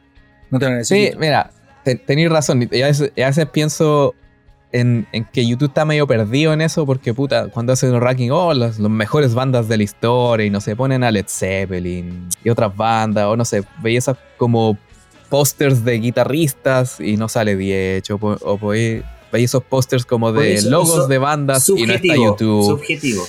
Sí, no, sí, o- todo esto es subjetivo. Pero, pero YouTube siempre ha tratado tanto como de ser distinto y de no seguir como las reglas de todos, que puta, se pierde en ese sentido.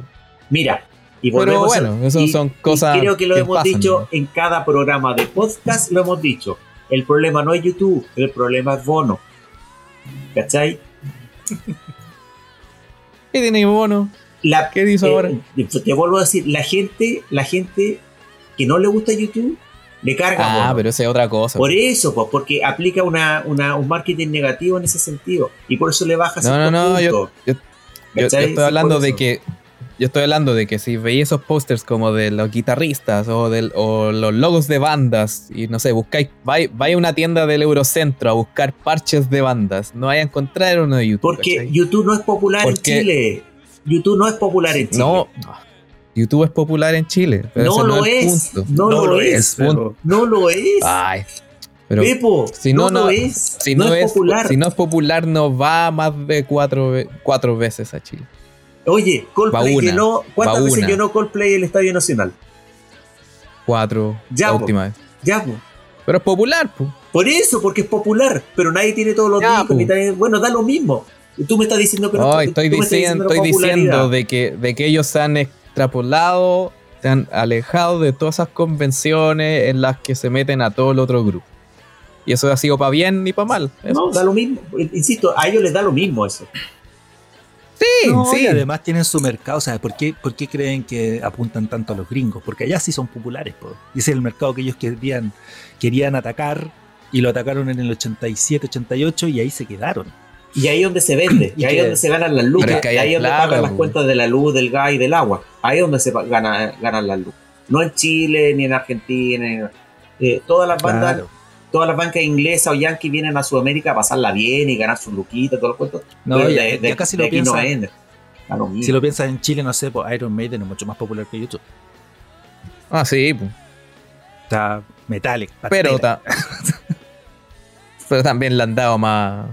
Sí, por eso. Es que, bueno, a Iron Maiden le gusta más Sudamérica también. Pero porque No, es por la onda, por po. obvio, por la Claro. onda.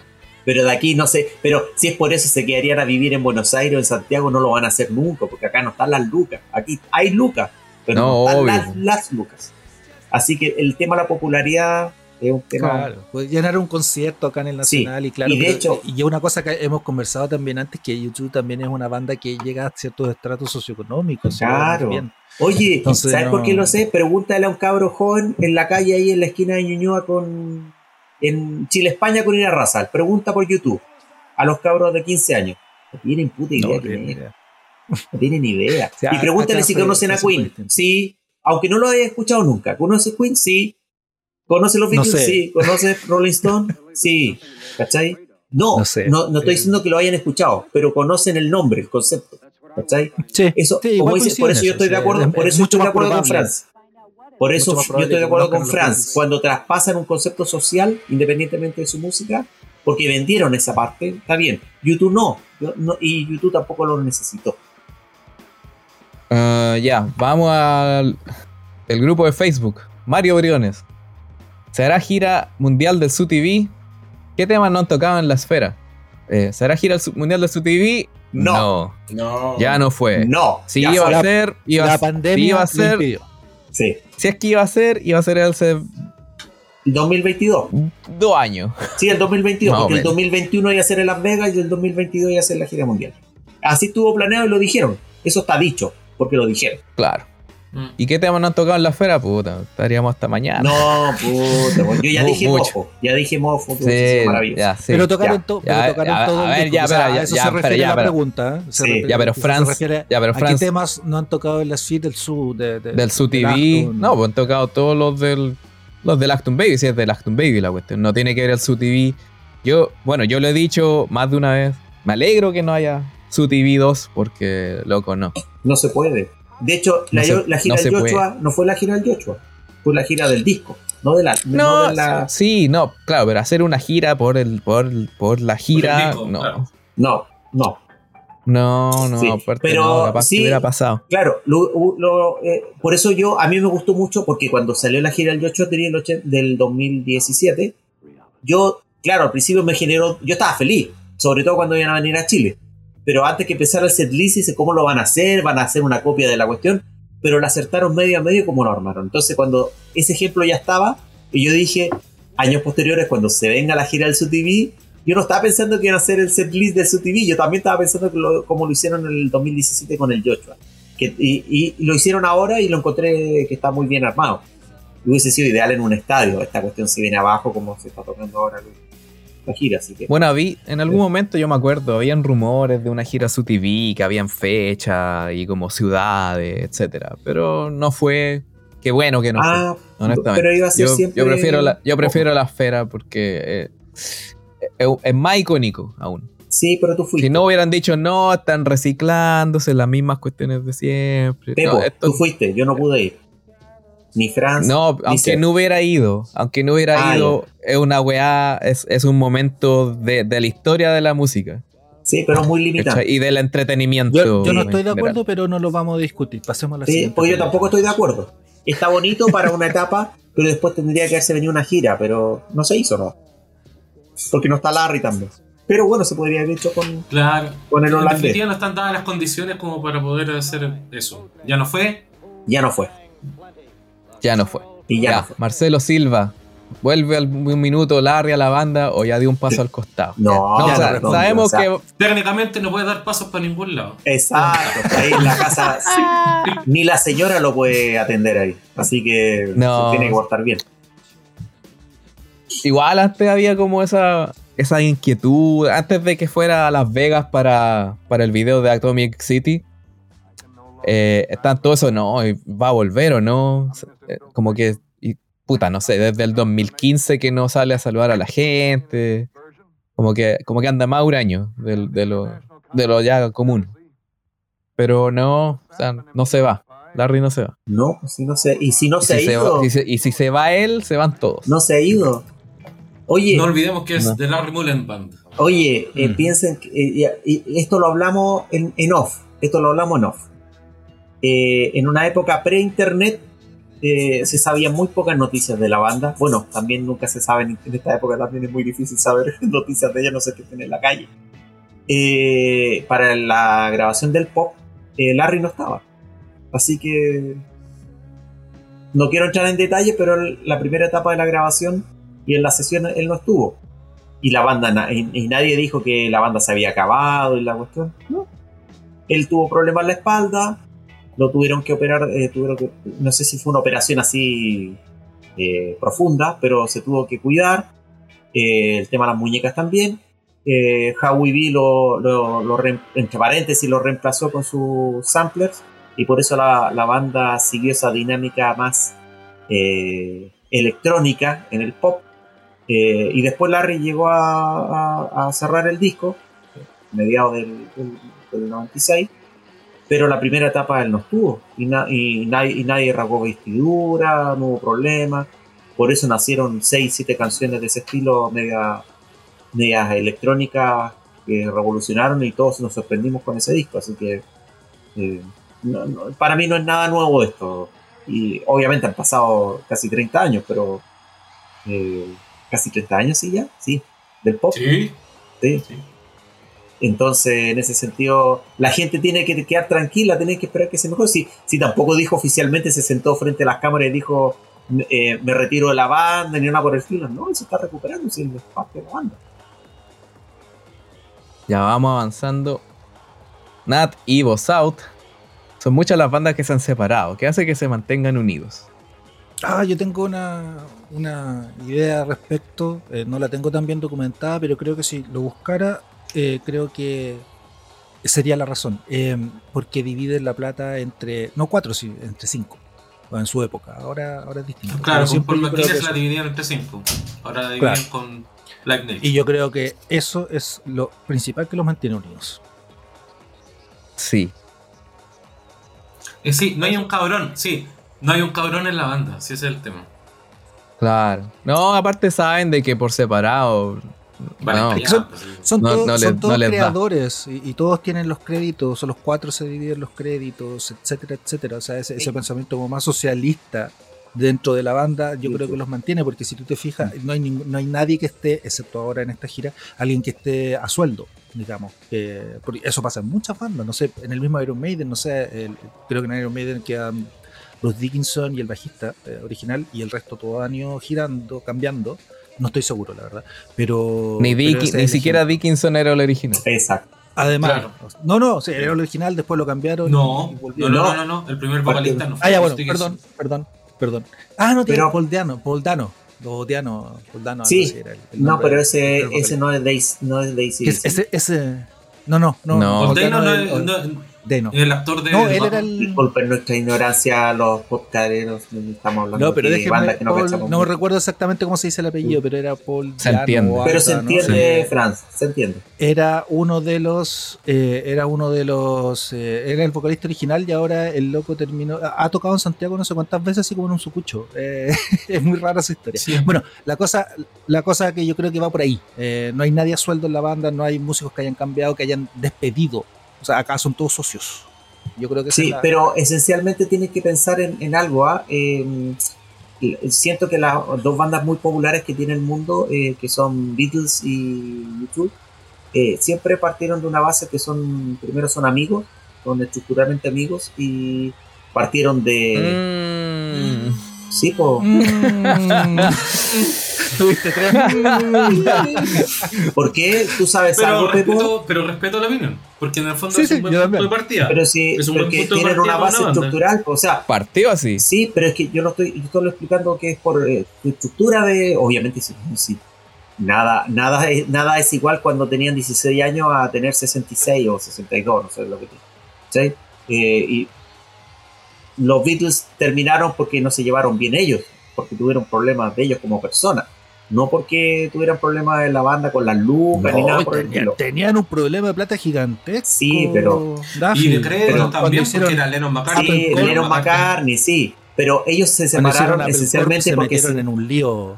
Tremendo, Apple sí, la, lo que separó la- estructura de Apple, el tema del manager cuando se murió, porque era Eso el que está, los está- mantenía. está tanto en el Anthology, está tanto en el, en el documental de la BBC del Anthology y está en el Get Back. Ya, eh, que Sigamos el esa idea. último- eh, si no es eso lo que mantiene estructuralmente a YouTube, lo ayuda mucho, porque desde un principio se No, estructuraron obviamente bien. son, son familia, son Sí, familia po. y entre y se conocen entre todos y todos son amigos. y todos son la padrinos de los hijos. de- y, exacto, y, y una cosa muy una- irlandesa una también. Con un, con un hijo, todas esas cosas suceden. Claro, entonces son un montón de cuestiones así. Y a la vez yo creo que ellos mismos se dieron cuenta, ¿ah? se dieron cuenta que no tenían que ser como lo que le ha pasado a otras bandas populares.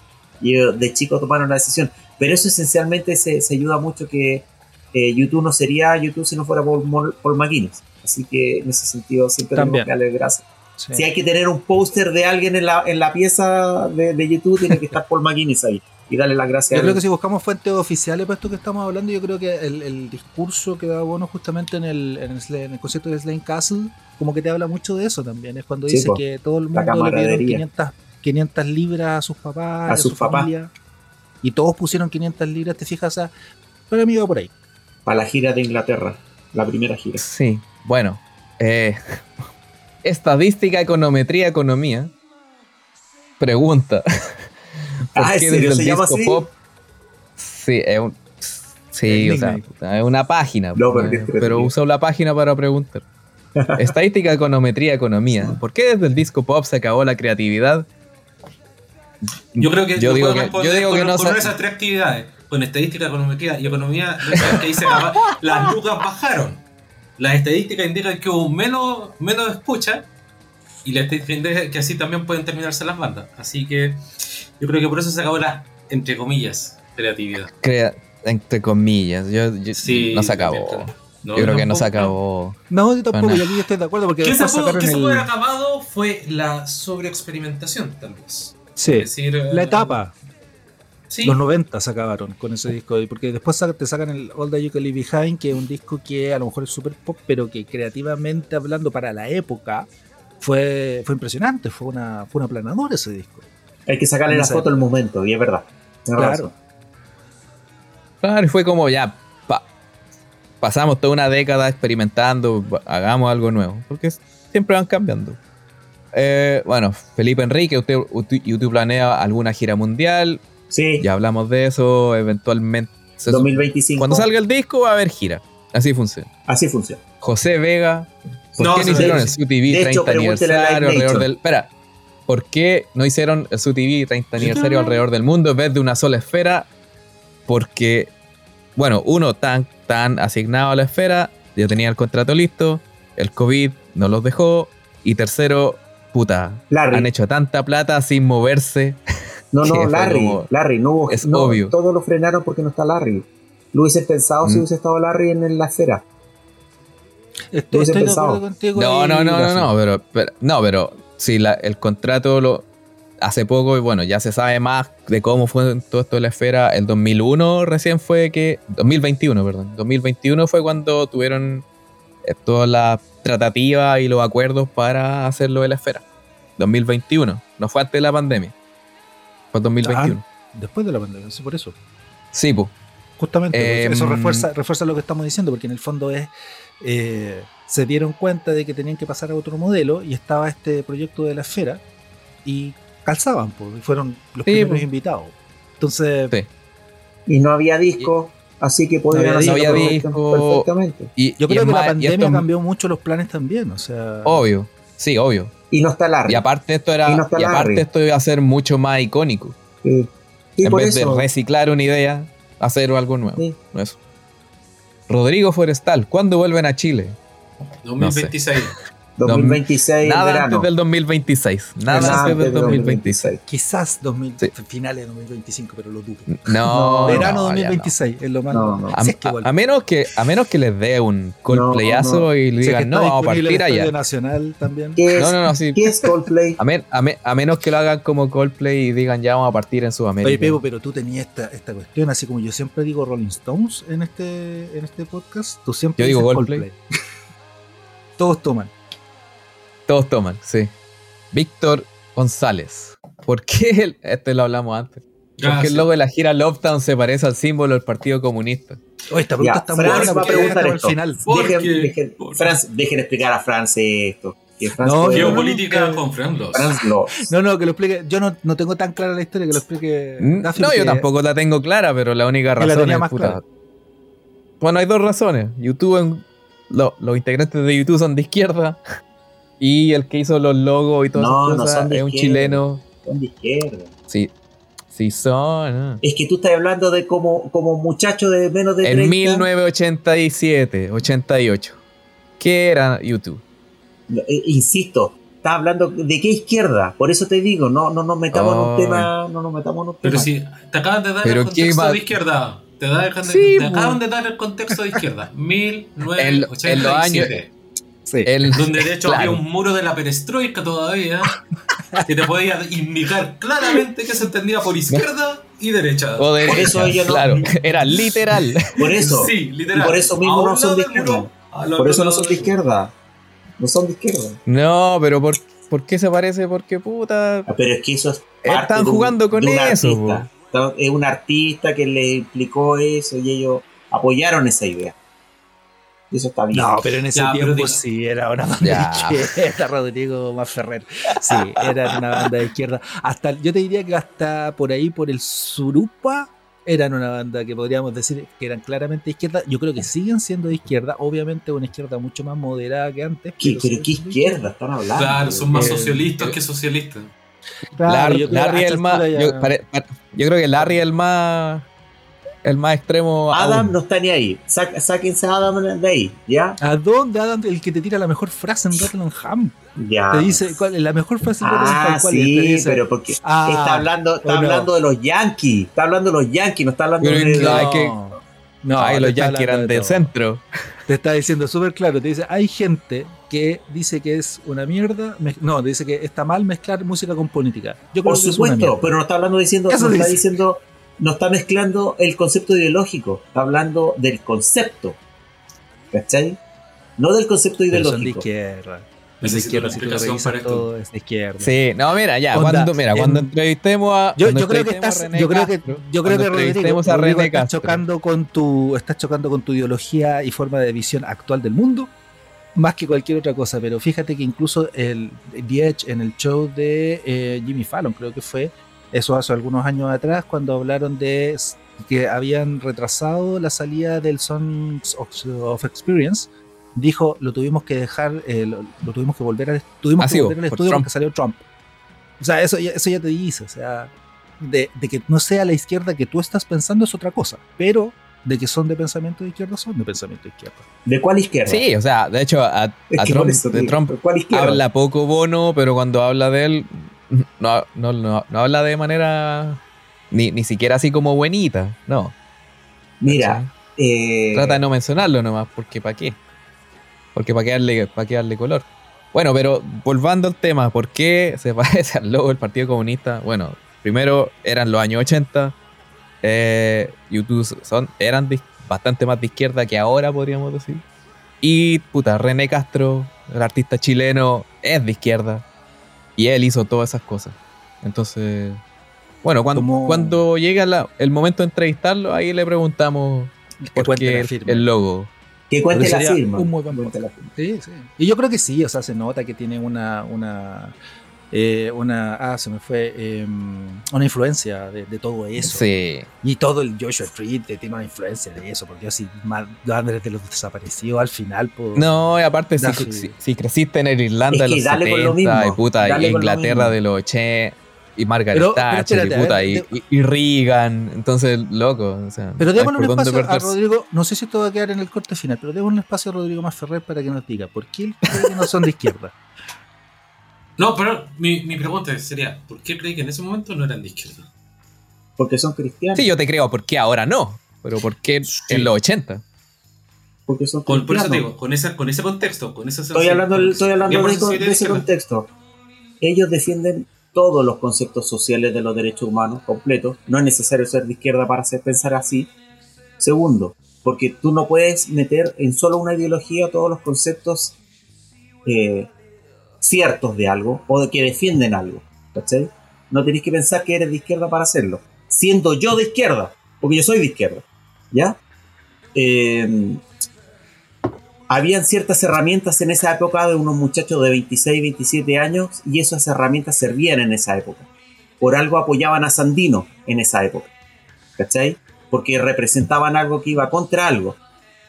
Y ahora ellos mismos se censuraron contra Sandino. ¿Cachai? Y hay ejemplos que te, y te los puedo explicar en su misma discografía. Que ellos mismos se censuraron. ¿Ya? Eh, hay ciertos procesos que no es necesario ser de izquierda para apoyar ciertas conceptos que hay en, en- sobre todo en esa época. ¿Cachai? Porque ellos también no apoyaban todo lo que pasaba en la Unión Soviética y estaban contra el muro de Berlín, contra gente de izquierda. ¿Ya? Entonces, ¿de qué izquierda estamos hablando? Ah. Ellos son, no- estamos hablando de, ellos para mí son personas que aplican el humanismo cristiano en todos sus derechos, porque ellos van con la Biblia, sobre todo Bono, eh, Larry y Diech, porque Adam es agnóstico, así que en ese sentido no, no, pesca en ese sentido. Pero hay ciertas ideologías que tienen que ver más con su humanismo que con ideologías, porque ellos, ellos pueden votar por ciertos conceptos eh, de, de- de- de alguna izquierda. Obviamente no son de derecha, estamos de acuerdo. Pues Eso, eso va contra todos los principios, por eso todos nos sorprendimos cuando le dio la mano a Bush para que lo ayudara con las lucas para ayudar a África. Eh, eh, entonces él mismo escupió la mano, se escupió la mano y dijo, ya, tenéis que ayudarme weón, con la plata porque necesito ayudar a África.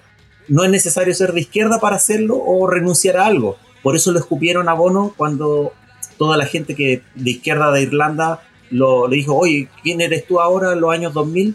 Al, al chico que era de los 80, que nos apoyaba en, en muchas cosas. ¿Y qué pasó con la izquierda del IRA cuando él escupió al IRA cuando estaba hablando en la gira del Tree? ¿De qué izquierda estamos hablando? Entonces, por eso te digo, nosotros como chilenos, cuando pensamos de izquierda, pensamos de una forma, y si yo le pregunto a Bono qué de izquierda, él me va a decir, bueno, ¿cuál izquierda? Entonces él te va a explicar qué es lo que él piensa, y él es humanista cristiano. Literalmente es un humanista cristiano, no es, no, no, no, va, no, va, no va más allá. Entonces, y por eso mismo yo, yo esto lo converso con, sobre todo con, con familiares, con amigos, y dicen, ¿cómo hacer de ese hueón de izquierda si ese hueón vive en un castillo? ¿Cachai? Como diciendo, "Oh, entonces, ¿cómo les voy a explicar? eh? No, pero es que que por eso y por eso lo tengo que explicar tengo que explicar No, que ganar que plata esa- ganar plata no tiene nada que ver con ideologías y yo estoy de acuerdo estoy de acuerdo que ocuparon mucha simbología y muchos conceptos ideológicos en esa época porque justamente estaban en ese momento eh, la, el caballito de batalla de muchas cosas no estoy hablando en forma eh, irónica que ellos se aprovecharon de eso es porque firmemente creían y después los cambios sustanciales vinieron con la caída del muro de Berlín y dijeron, tengo que subllanar esto y, y- y mejorarlo de cierta, cierta medida. Y justamente porque también empezó a crecer la ultraderecha en Europa. Entonces, eh, ellos no tenían que... Claro, yo, yo creo que lo que pasa es que tú estás pensando mucho, dentro de todo el discurso que, que diste, creo que estás pensando mucho en la izquierda totalitaria. Que No, no, sé si tú cachai que existe, existe este eje, no sé si hay tomado alguna vez ese, ese test, eh, que es del compás político. Eh, ¿Cachai? Ya, eso, es- esos cuadrantes te Sí, esos cuadraditos, ¿dónde está ahí? ¿Dónde, dónde está ahí? Claro, que, que si tú pensáis que también hay totalitarismos, tanto de izquierda como de derecha, Por supuesto. el concepto es el totalitarismo. Los extremos, ¿no? que tienen que ver con los ¿Cachai? extremos. Que son los extremos que al final son un círculo. O sea, si tú llegas a un extremo acá, llegas a otro extremo acá, al final te vas a encontrar con que son básicamente lo mismo. Entonces, entonces claro, o sea, sí, si pensamos desde el punto de vista del totalitarismo, de lo que fue la Unión Soviética, de lo que fue todo eso, que claramente eran, eran regímenes de ese estilo, eh, claro, están, eh, YouTube está alejado de eso. Pero si hablamos de que. Y, y yo te voy, a, te voy a decir una sola cosa como para contraargumentar: es. ¿Tú crees, o sea, sinceramente, de todos los artistas que existen, debe haber artistas de derecha. pero los artistas de derecha no son políticamente activos en el escenario. Por supuesto. Eh, eh, ¿Cómo que no? entonces, Alberto eh, Plaza. eh, en el, en el En el escenario. no lo es. escenario.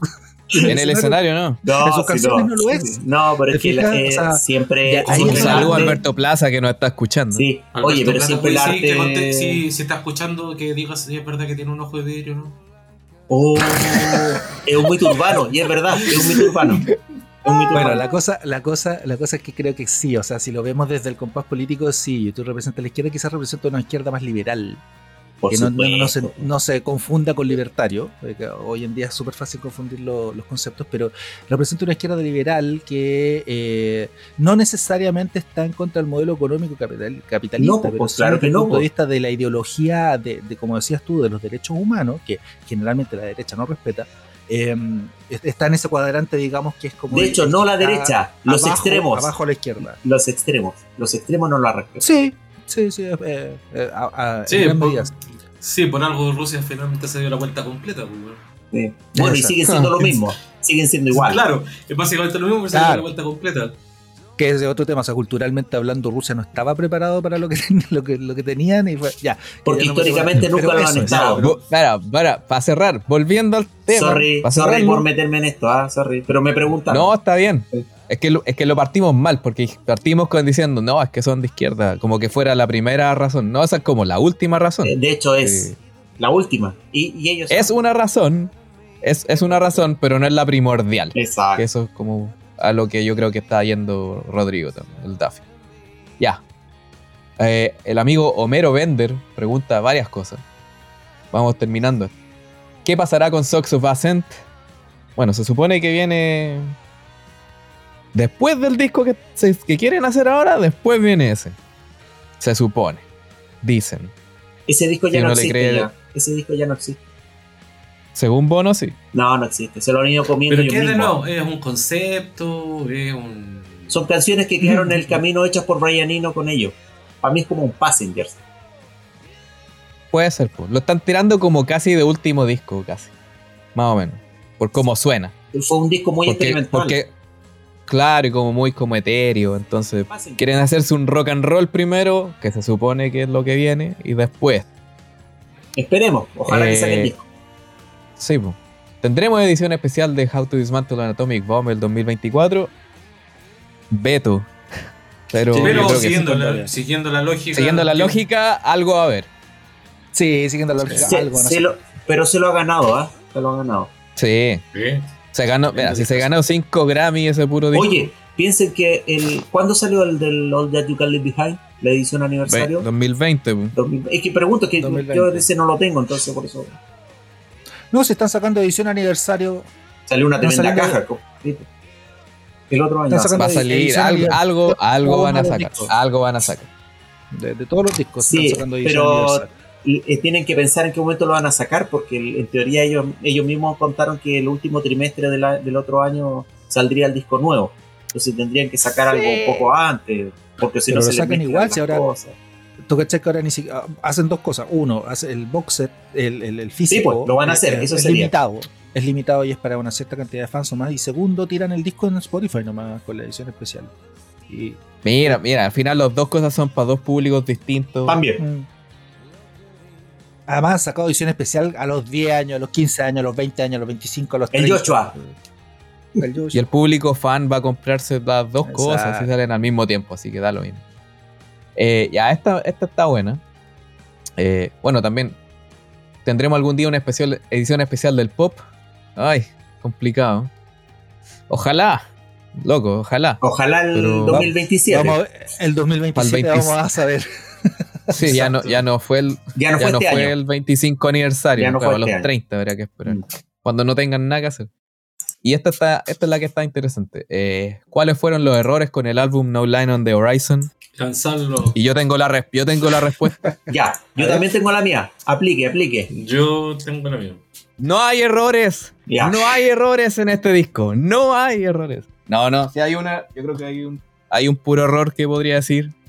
Es que. Puta, me compré el vinilo en Las Vegas. Caí. Sí. Muy Pero es que es muy lindo. Es que es muy lindo. sí. Es bellísimo. No, y, y como elige a Franz, lo compré solo para que suba un punto el Excel para que digan, oh, a, a la gente le interesa. Pero, Y lleguen a tocar algo. ¿Cuáles fueron los errores, digamos, del No Line? No, pero yo creo que no, el, como que el, el gran error, yo creo, el, el gran error quizá, es de que, puta, es que hay es mucha la diferencia entre las canciones con Lanois y Brian Eno y las canciones de ellos solos. Porque si vaya al disco, vaya a ver que todas las canciones son de YouTube, Brian Eno y Daniel Lanois. O sea, como, no es como productores Brian Eno y Daniel Lanois, sino que ellos eran Son eran seis. instrumentistas. La banda eran, la banda eran seis. Es un sexteto, sí. Excepto en las tres canciones del medio, que son siempre las más criticadas. Y yo creo que ahí, se- ahí se cayó, pues, porque puta, se desconectan mucho del resto del disco. Le quitan el flow, podríais decir. Puta, no, no pegan, no pegan con el resto, que tiene toda una gran cohesión musical. Mira, el- ah, el claro, capaz que es el mismo que el mío, no sé. Ni lo he visto. Pues no lo va a abrir nunca más. No, no. El librito nomás. No Y lo compró para escucharlo.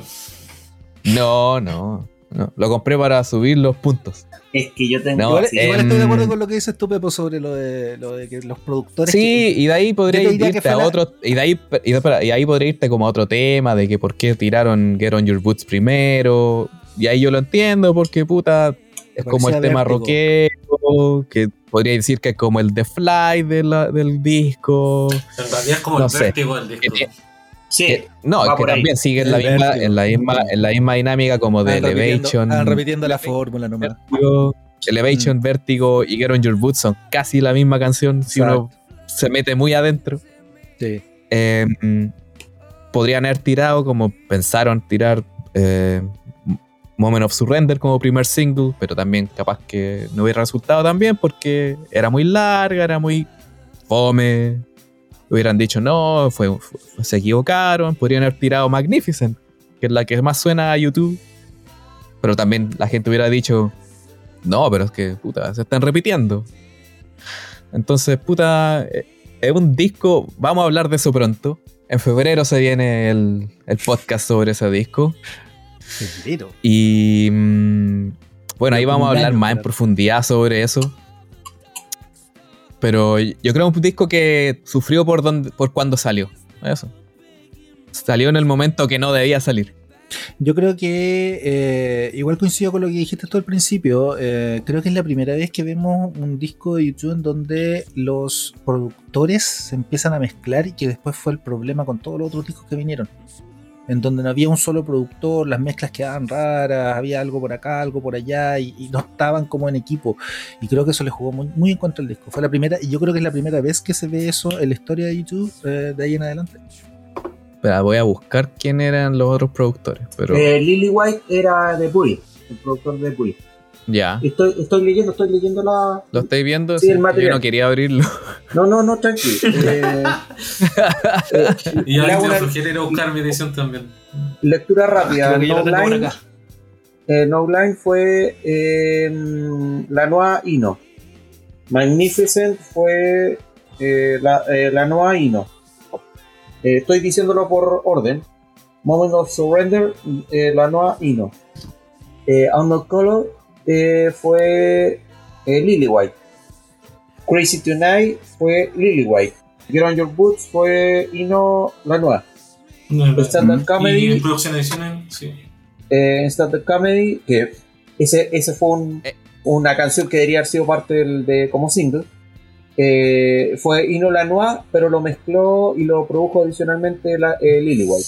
Está. Will I Am en I'll Go Crazy. Sí, pues. Lo que pasa es que ahí empiezan a meterse mucha más gente. Este, este tiene mucha, mucha Ah, más. mira, metida. hay, hay, hay dos Exacto. personas extra. Que es- hay esa dos es la cuestión, o sea, no hay solo, no solo, aquí dice música por YouTube, li- eh, lyrics, bono, eh, eh, producido eh, y después producción adicional por Will.i.am, eh, eh, el ingeniero, eh, antes no tenían crédito ellos, ¿cachai? no, sí, No, pero eso da lo mismo, eso da lo mismo. ingeniería adicional, qué sé yo, la mezcla que hizo Lil White con uno de los ingenieros, entonces asistido por, ¿cachai? O sea, ya creo que aquí ya se metieron muchas No, manos, espera, mira. Hay, hay dos manos extra aquí. Hay Will I Am y Declan Gaffney. Claro. Pero el problema es que las, las primeras cuatro y las últimas cuatro no se parecen a las otras tres. Y ahí se desarma todo. Para mí es uno de los mejores discos, pero. Y hay otro tema. Hay, tienen que fijarse en algo que es muy importante. Eh, no sé si eh, están, tienen claro el set list de la película. Sí, Eh, es nada que ver. Es, ese, se- ese era, cuando se armó la película, ese era el orden del disco. No, si Ah, lo explicó. No, medio mal. No, no, si lo es- explicó. es bien malo, es malo el orden. Sí, pero bueno, el- ese era el orden que tenía. Cuando tenía, incluso venía Winter, ¿cachai? Winter. Y, Sí. y, y faltaba una que es. Winter. Winter. Eh, Crazy Tonight no Crazy está. Tonight, no estaba. Entonces, eh, si te pones a pensar, el disco eh, en su orden original no correspondía mucho al, al disco final, al orden. Y sacaron una y pusieron otra. Entonces, ahí esa parte, pero sigue siendo un disco conceptualmente muy bueno, muy bueno. Lo que pasa es que Y le, el- le y algo faltó... crazy se nota que es el single, el single Claro, calado. eh, de hecho podría ser sacado, Europa, sobre todo. Luego dice sacado del eh, On Your Boots, sacarlo del disco, dejarlo como single solitario y meter eh, Winter, ¿cachai? Como disco, ¿cachai? Como concepto de disco, porque era parte de Un, un saludo Entonces- al diputado. a, a Don Gonzalo. Sí. Ya, sigamos, sigamos. Y la última de Homero Bender, que también está buena. ¿Cuántos álbumes de estudio queda por lanzar en el futuro de YouTube? Hasta que se Yo digo que. Yo, yo digo que. No. ¿Cuántos creéis que, que les quedan? Yo digo que dos. No, Con más. dos estoy feliz. más, Yo voy por tres. Yo también pienso tres. más. Pienso en esta década. Bueno, es que, es que yo también estoy pensando que el 2020. No, el 2030, chao. Sí, pues yo, yo pienso en esta década y si pensamos que no, lanz- no han lanzado ninguno todavía en esta década. Le quedan por lo menos 10 años de baile a los cabros. Entonces son dos o tres discos. Ya, pues y al ritmo que producen discos.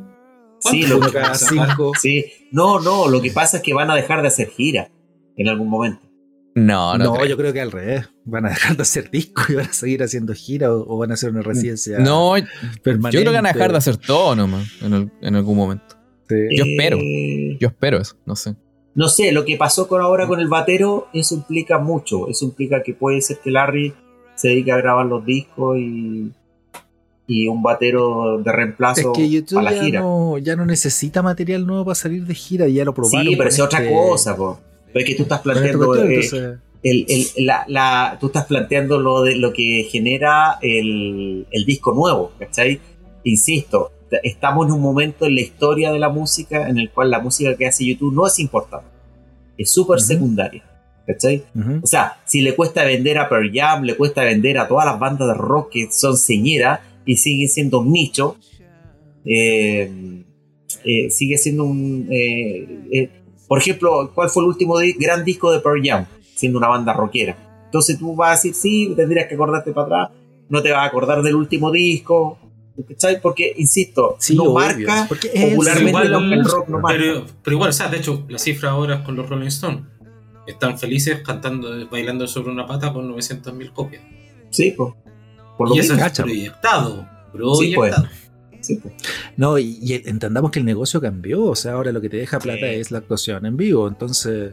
Bueno, Eh. y la forma de conseguirse la música es diferente. Antes nosotros, yo, yo, que soy el más viejo de acá, yo era feliz cuando alguien me copiaba de su vinilo o de su CD un cassette. Y yo tenía, porque no me daban la luz a comprarme el cassette en los 80. Y en los 90 conseguirme yo un CD para copiarlo, el. El cassette. Entonces, la porque en esa época no había forma de conseguirse la música como ahora. La gente ahora hay que evaluarla con la cantidad de clics que le hacen a la canción o al álbum en forma de streaming, no, no en forma física. Entonces, No, o sea, obviamente, ahora- si le preguntan a ahora- los Rolling Stones cuánto, porque igual les pagan a los Rolling Stones por ser escuchados a los streaming, porque los streaming tienen que Sí, pagar pero- los copyright y como Sí, corresponde. pero nada. ¿Cómo era? pero ¿Cómo nada. era? No, no, no, pues como corresponde. Como corresponde. Antiguamente, ¿te acuerdas cuando eh, uno iba, eh, escuchaba el singles y compraba el 45? Te estoy hablando de los años 40, 50. No se vendían álbum. El que, el que instauró popularmente el álbum fueron los Beatles por primera vez, por su calidad, de, por su cantidad de popularidad. Ya no le fal- ya no, no estaban vendiendo solo singles, tenían que vender más, más, más y hacían algo. Bueno, volvimos a, volvimos a los orígenes. La gente escucha lo, eh, la canción en específico, no escucha álbumes. Volvimos Sí, desde que está el stream acá. Entonces, eh, si nos ponemos a evaluar a los Rolling, como dice Seth, sería bueno echar una mirada a la cantidad de veces que se han escuchado sus esas canciones ahora. Y, y para mí eso es valedero como ir a comprarlo en la esquina de la casa. El- Sí, no, y, y hay una, es que hay una diferencia también que yo creo que es crucial que tiene que ver con lo de streaming, que es que la música la tienes on demand todo el día, todos los días y cuando quieras. Pagues o no pagues premium, pagues o no pagues premium, o sea, puedes ir y escuchar la canción que quieras y está a un app, a una app de distancia, o sea, la tienes literalmente en el bolsillo la posibilidad de escuchar la canción que quieras en el minuto que quieras. Entonces, obviamente la forma de entregar música cambió, ya no existen las radios, las radios eran las que dictaminaron cómo funcionaba la industria de la música durante muchos, muchos años, hasta que apareció MTV y le hizo competencia, pero eh, a la- igual siguió siendo más o menos lo mismo. Entonces, cambiaron los formatos, pasamos al MP3 y qué sé yo, pero todavía existía la idea de comprar la música, ahora ya no compras la música, ahora la escuchas. Sí, pero lo la pagas pagas. una suscripción, Claro, a lo mejor a lo más se pagas paga. una suscripción para tener acceso a esta biblioteca o a esta, a esta eh, discoteca en realidad de, de mucha música Que no es eh, tuya. que no Claro, es tuya, no es exacto. tuya. Exacto, tuya, esa es la o sea, no- Porque diferencia. incluso aunque tú compres los discos en estos servicios como el de Apple y toda la cuestión, si de pronto le das la cuestión, chao, los vimos. Ya no- se acabó el servicio y ya no tienes el disco. Exacto. Exacto. Claro, los formatos cambiaron, etcétera. Vamos, nos queda poco, nos queda poco, vamos. Pa- ¿En dónde fue esto? En el fanpage de YouTube Chile. Pablo Álvarez pregunta: ¿Qué sonidos en los conciertos están pregrabados? Por ejemplo, violines en One o coros en Beautiful Day. ¿Qué se toca en vivo por, otro, por otros músicos bajo el escenario? Bueno, al tiro le digo que esos violines en One no son pregrabados. Tampoco hay un violinista abajo, pero Es la lo guitarra. están tocando, lo están tocando al mismo tiempo. ¿Cómo hacer una guitarra? Los coros de? Hay un los efecto. coros de. Beautiful Day Es un efecto, un efecto que va por debajo. ¿Qué? No. Entonces un No, sampleo. Un sampleo. No, lo- los violines sí. de One, Espérate, toda la vida. Bueno, no toda la vida. Porque de hecho han cambiado. Pensemos tanto en el 360. Ya. Y de hecho, de hecho tenía la pedalera para. eh, dos pedales aparte para activar y parar la secuencia. Y eso también estaba controlado por abajo por otros técnicos de sonido. Pero él podía activar y desactivar el, el- el tema. Son, son- eran sonidos pregrabados. Y eso podía incluir. Pero todo lo que no estaba en el escenario. Que es la guitarra y a lo más el efecto de armonizador. Que es el que tú dices tú. Que por El, ejemplo. el armonizador, que eso es lo que. que pues ya, pero el de One no es- está tocando, está sonando de fondo. De hecho, de, de hecho, DH se está poniendo la guitarra mientras lo está sonando esa secuencia. Todo lo otro que suena, piano, todo cuestión, hasta antes del 360, todo estaba secuenciado, iba unido al click que, que, que tenía que seguir eh, con conteo y que son súper fáciles. O sea, eh, eh, que le va dando la instrucción ya, aquí entra Larry, 2, 3, 4, acá entra DH, 2, 3, 4, aquí entra Adam, 2, 3, 4, verso, 2, Aprueba 3, de. 4, empieza a cantar. Exacto, y que de hecho el tanto dolores de cabeza le trajo en el pop. Pero no, no lo podían coordinar, cuestión. O sea, de hecho, eh, en el concierto en Chile, cuando tocan Please, Please, con la- desfasado. Larry, Larry, entra desfasado. Sí. Y lo cortan trata la de cuadrar. Cortan la secuencia y cuando termina el primer coro la vuelven a activar y hasta da- se ve clarito de hecho haciendo gesto de aprobación. si eso lo mencionamos en el podcast, el audio comentario del Pop Mart en Chile. Em, eso que dijiste del 360, ¿Por antes del del 360, 360? igual, Terry, Porque- pero antes 360 también hecho, estaba. No, habían, eh, habían Sí. abajo. estaba Terry. Hay- Terry. Te- Terry, Lol- Terry Loles es el como el quinto YouTube que toca secuencia y piano y cuestiones así. Yo, yo digo que está de antes. Solo que ahí, ahí empezaron a mencionarlo nomás. Eh, en el. Mm, Porque tengo- suponte, suponte hay, una, hay una versión de One del 2001 que dura 10 minutos. Y los primeros 5 son Bono hablando. Ya, Es pero Y una todo, ese secuencia. rato, y todo ese rato con el con los violines dan, eh, eh, tocando. Es una todo secuencia que se repite. Pero, pero de hecho, No. de, de hecho, no pues, no, pues si tú puedes controlar dentro de la secuencia, eh, solamente siga un, se haga un loop, un rato, Que hace un loop, que hace un tecla y suelta el loop. Sí, no, pero Esa, en un momento. tecnología está desde los 80, po. Sí, po. Pero en un momento también Se falló. llama MIDI. En ese, en ese mismo, en ese mismo concierto. Ya, pero Entonces, ¿a qué te referís? pero, es ¿Que más, falló- pero en ese caso es más fácil. No, digo, no, no, no. Es toda la secuencia del. Ya, pero por eso. Es- Lo- a, lo que, a lo que digo es que yo creo que incluso ya en ese tiempo ya había alguien ahí. Eso. Pero tomemos en consideración, por ejemplo, si, si tomamos en consideración Bad, que, que estamos hablando del año 85, ya había secuencias atrás. Ah, Eso no, eso sí. Pero por eso, si la tecnología está desde tiempo. Y de hecho, lo que hace. Lo que se hacía hasta. Yo creo que el 89.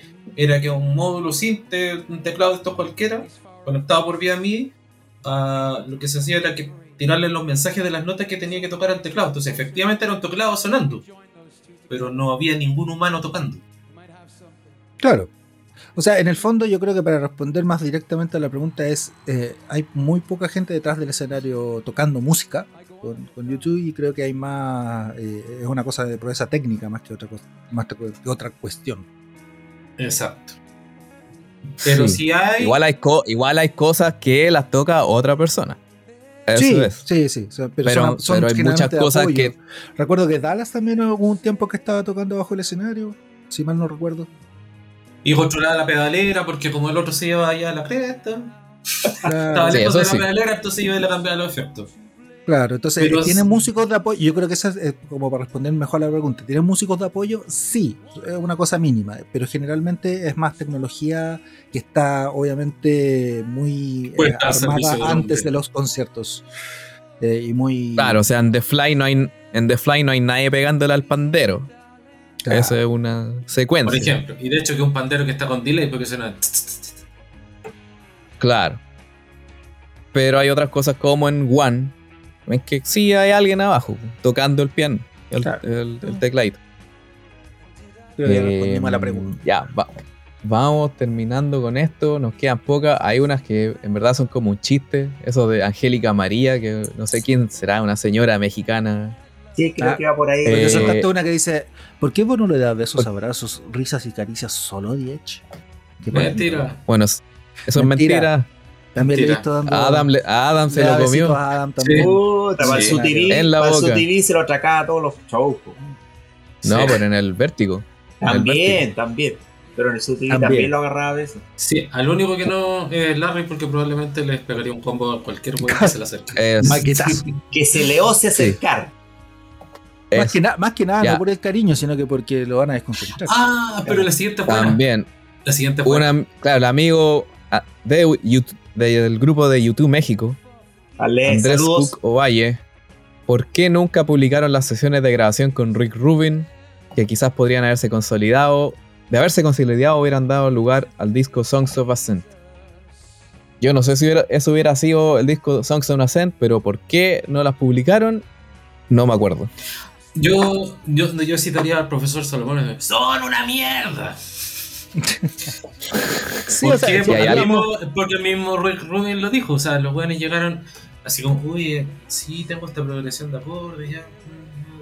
¿Y dónde está la canción? Bueno, ¿qué- ¿Y dónde está la canción? Claro. Entonces, sí, como, No ¿saben qué funcionaban. más, Cabrón, llámenme cuando tengan canciones y de ahí hablamos. Que Rick Rubin lo que puede hacer casi, es perillar. casi textual.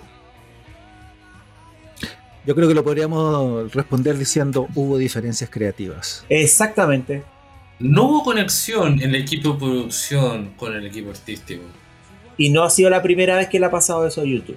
Es que con la forma que tienen de trabajar en estudio, como a diferencia de otras bandas, que sí les preocupa el dinero que invierten en un estudio, A YouTube le grabando años todo el día, todos los días, durante años, y no les va a causar merma en sus o finanzas. sea, les da lo mismo.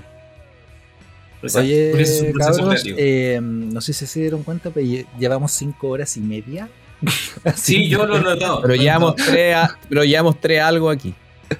Eh, lo, otro no, 14. lo otro no cuenta, pero Sí sé, cuenta, sé que va. ¿cómo que no sí cuenta? cuenta, sí cuenta. Hay sí gente que se ha de del hambre. sueño, Acá son las Mañana- una de la mañana, mañana- Pepo. Sí, mañana ¿Cuántas preguntas quedan? Sí, Mañana es un día mañana. importante, hay que ir a comprar pan. Yo voto a las 2 de la tarde en punto. Y de ahí les mandaré una fotito de mi, de mi apruebo. ¿Cómo que no, bro? Y- ¿Cómo que? No. Te fuiste. Censurado. No, Lo- no se vamos a este de aquí. Nos vamos, adiós. Y soy de izquierda, dijo. Oye, Sí, eso es lo peor. oye, ¿tú creí? ¿Tú creí? Ya, cerremos esto, cerremos esto con las últimas dos. ¿Por qué vos no usas siempre lentes? Porque está tiene- enfermo. Porque Porque tiene, tiene glaucoma. Tiene glaucoma. glaucoma. Coma. Listo, sería todo. Aunque igual, igual un en, en estos shows de la esfera fue bastante refrescante que en algunas canciones está sin nada, sin, sin, sin lente y es como bien, bien, como que se extraña. Es, es raro, Sí, es raro pero- verlo sin lente. Y Sí, con el pero pelo eso natural. Y eh, con el también. natural. Eh, esencialmente lo que le afecta mucho es en el, al aire libre. Ahí sí que lo le, le afecta mucho. No, y las luces, pues, Sí, sí, pero que esencialmente- le llega una Pero- luz y se le empieza a repetir todo el rato. Claro, pero acá no tiene tantas luces de frente, por lo que he visto el No, es, bien. No, luces no mucho. así como de foco, no. eh, O sea, hay, pero no, no tan fuerte. No es necesario. Ya. ¿Por qué un 2, 3, 14? Porque un copión. Lo descubrimos. Ah, sí, lo descubrimos. Nos mandaron Ah, la información. Nos mandaron el dato. Y es porque no sabe contar en español, pero. Sabe copiar en español. No, no- nos mandaron un video de, de un capítulo de Tres son multitud. Qué viejo. sí, pero es que Es para que- Y vos- Y vos, Es que el personaje de John Reader prueba una, como una grabadora y él cuenta 1, 2, 3, 14. Pero puede haber sido eso, que alguna vez lo vio y no se acuerda. Pero yo creo que le en quedó verdad ahí. Le quedó ahí. hay, La- La hay, historia, o sea, hay, do- hay- hay una teoría que él de- ellos decían, ¿no? De que Steve Lillywhite fue el productor Ese. de este disco y él, y produjo nuestro disco. oficial. Esa era la versión Claro, oficial él, que él produjo el disco U, el, prim- el primero, el segundo, el tercero, y que ese era el catorceavo disco. No sé cómo llega a esa cuenta. Creo que hay que contar los best of. No, ni con sí, eso no. creo que daban, pues, Muy rebuscado. Eso es muy rebuscado. Muy rebuscado. No, lo- yo creo la otra que es mucho más sencilla. Estaban curados, grabaron eso, lo encontraron chistoso. Bueno, y que, y sigue la lógica de la canción, que finalmente son líneas inconexas nomás, pues si no tiene. Claro. Lo que pasa es que si tú en esa canción le entras con el 4, no va a caer bien como el 14. No, No, de hecho. No, Uno, sí, puede caer bien dos, igual. tres, cuatro. No, sí, qué cabe. Lo que pasa es que ya No nos cabe, pero, pero, pero que no Yo pasa la que- historia. Mira, yo, te, yo No pasa también la tengo historia, una, una teoría particular sobre eso, pero en realidad es una tontera. Pero eh, a mí siempre me ha dado la impresión de que Vértigo habla del, del casino, habla de la ludopatía. Eh, y está mezclado con conceptos latinos porque está como pensando, no sé, en, lugares más cálidos, quizás Ibiza, no sé, algo por el estilo. Pero el vértigo te habla, si te fijas, y, la, y la gráfica y todo lo que está ah, relacionado con eso te habla mucho de la, de la ludopatía, por ejemplo, cuando dice eso de que la- es como el, el desenfreno en, en Las Vegas, por ejemplo, y todo ese tipo de cuestiones, y por eso se llama Estoy en un lugar llamado Vértigo, porque en el fondo eso es como lo interno. Entonces yo creo que hace alusión también pensando en los números del casino, en, en las cuentas que uno puede hacer, en el número que te salió y que te hizo ganar, cuestiones así. Pero en el fondo igual es un chamulleo, no, no creo que vaya mucho, mucho más allá de eso pero, pero por lo menos coincide, no sé, un poco con el concepto de la canción. Yo creo que con eso ya suficiente, ¿no? Llevamos Sí. mucho rato hablando, mucho rato sentados y ya... Sí, le- ya hace como una hora y media que estoy durmiendo ya. Sí, sí, caché. no, pero pucha, muchas gracias. Perdón por los problemas técnicos que tuvimos al comienzo. Va a quedar para otra op- oportunidad el concurso que tenía. Pero bueno. el- Yo perdí. El yo. No, tiene otro nombre. Mu- Mucho mejor. Ahora se lo puedo decir. po. Va a quedar para otra ¿Qué cosa? oportunidad. Podemos hacer un, podemos hacer un show, un, un podcast solo de eso. ¿Quién quiere ser youtuniano? Bueno, entonces lo invitamos, yo perdí. Al Jeopardy. No, pero podemos hacerlo en otro, en otra oportunidad. ¿Es necesario con Ah. estos 200 podcasts demostrar ser youtuniano? No, pero solo por la diversión. No, y por último, Solo por la diversión. Y no es necesario que volvamos lo mismo de siempre. Siempre puede haber gente. que esté dispuesta a... Deberías hacer un, un, un concurso con gente de, de, partida que nunca ha estado con aquí. Gente que, que, piense que puede ser una persona que sepa harto de YouTube y, y tenga ganas de concursar. Nosotros podríamos hacerlo. A, nosotros podríamos hacerlo. A Cristian Corral. Los, que armamos las preguntas. yo, yo te podría armar un, una tracalada de preguntas aquí. Uf. Yo tengo una tracalada de preguntas también. Tú también quieres como chuta. ¿qué sí, no, pero es que si te vaya a preguntar cómo se llama, el, cuál es el, el, segundo nombre de la hija de Anne. No, no. No, cosas de, de, de la banda. Canciones, videos, discos. Chuta, video. Yo no sé, bueno, me acordaría. Ah, pero ¿qué? ¿Una imagen en particular? No, no, ahí, ahí, les, ahí les. Por ejemplo, bueno. ¿en, qué, ¿en qué video? Ya, a ver, te, ya, ¿En qué video de YouTube saber? ¿Quieren eh, jugar uno? Saber Rudo. Ya, ¿quieren jugar uno? Ya, dale. ¿En qué, ¿En qué video? Ya, yo voy a preguntar uno. ¿En qué video de YouTube sabe Rodolfo? O Rudolf en inglés. Rodolfo ah, Electrical Storm, po. Que fome. ¿En qué? Electrical Storm. Ya, bien, pues lo saben, po. Ya, weá, pero ve. Porque sale un venado, po.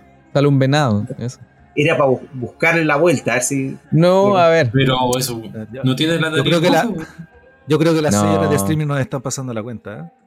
Sí, sí, yo creo. Más un par de cervezas en el cuerpo. Exacto. No, no, después les digo. Para otra, para otra oportunidad. Ya, ya pero filo vamos cerrando esto. Muchas gracias por participar, muchas gracias por contestar las preguntas, por dar su opinión. Muchas gracias a todos los que mandaron sus preguntas. Ojalá respondimos prácticamente todo lo que mandaron en Instagram, en Twitter, en Facebook, en los grupos de Facebook, por todos lados. Hasta por WhatsApp, en el grupo de WhatsApp de, de los que van a Las Vegas. Si van a Las Vegas, si siguen escuchando esto, únanse al grupo. Y bueno, el próximo año se vienen muchas cositas. Vamos a terminar con, por fin, con la revisión de los discos. Y tenemos varias otras cosas agendadas. Tenemos temas hasta el 2025, por lo menos, al menos uno al mes. Y si, hay, y si sale algo que es mejor, quizá hagamos dos al mes. Vamos a verlo. Eh, Daffy, Seth, Franz, ¿alguna palabra final? Muchas gracias, Pepo, por eh, nuevamente esta invitación. Creo que ya estoy cumpliendo como el décimo aniversario, o sea, como el décimo podcast que vengo. Así que, pero igual siempre es muy entretenido. No lo vamos a ver más hasta el 2025, entonces. Es muy entretenido. Mentira, porque estoy anotado con el No Line hace mucho No Line, sí. Así que muchas gracias, Pepo, y, estuvo entretenido toda esta, esta conversación. Daffy. Le agradezco, gracias por invitarme. Igual eh, entretenido escuchar a, a, la gente preguntar cosas que unas son más eh, difíciles de porque son más interpretativos y otras que son más directas, pero tratamos de ayudarlos a lo que más pudimos. Hay algunas bien entretenidas en todo caso que preguntaron y se pudo responder. Le agradezco, don Pepo, por la invitación. Ah, bueno, muchas gracias también. Eh, voy a ser súper claro. Muchas gracias por la invitación. Muchas gracias a Franz, a Daffy también por sus aportes y cosas. Lamento desde ya haberle reventado las orejas golpeando la mesa, así que prepárense. No. y eso, eh, también. Eh, muchas gracias a todos los amables oyentes, porque este proyecto ha estado del Pepo ha estado bastante entretenido, lo he visto progresar, crecer y. Sobre todo técnicamente. Sí, la otra vez escuché uno viejo y loco me quería matar. sí, ¿Qué es lo que le pasó a YouTube con el pop? Exactamente. El mismo sentimiento. Claro. Para que se entienda. Sí. Bueno, ¿por qué se llama YouTube? No, no, esa no la vamos a responder. Googleenlo. Ya. Muchas gracias por todo. Nos vemos el próximo año. Buena onda. Gracias, Pepo. Nos vemos. Nos vemos.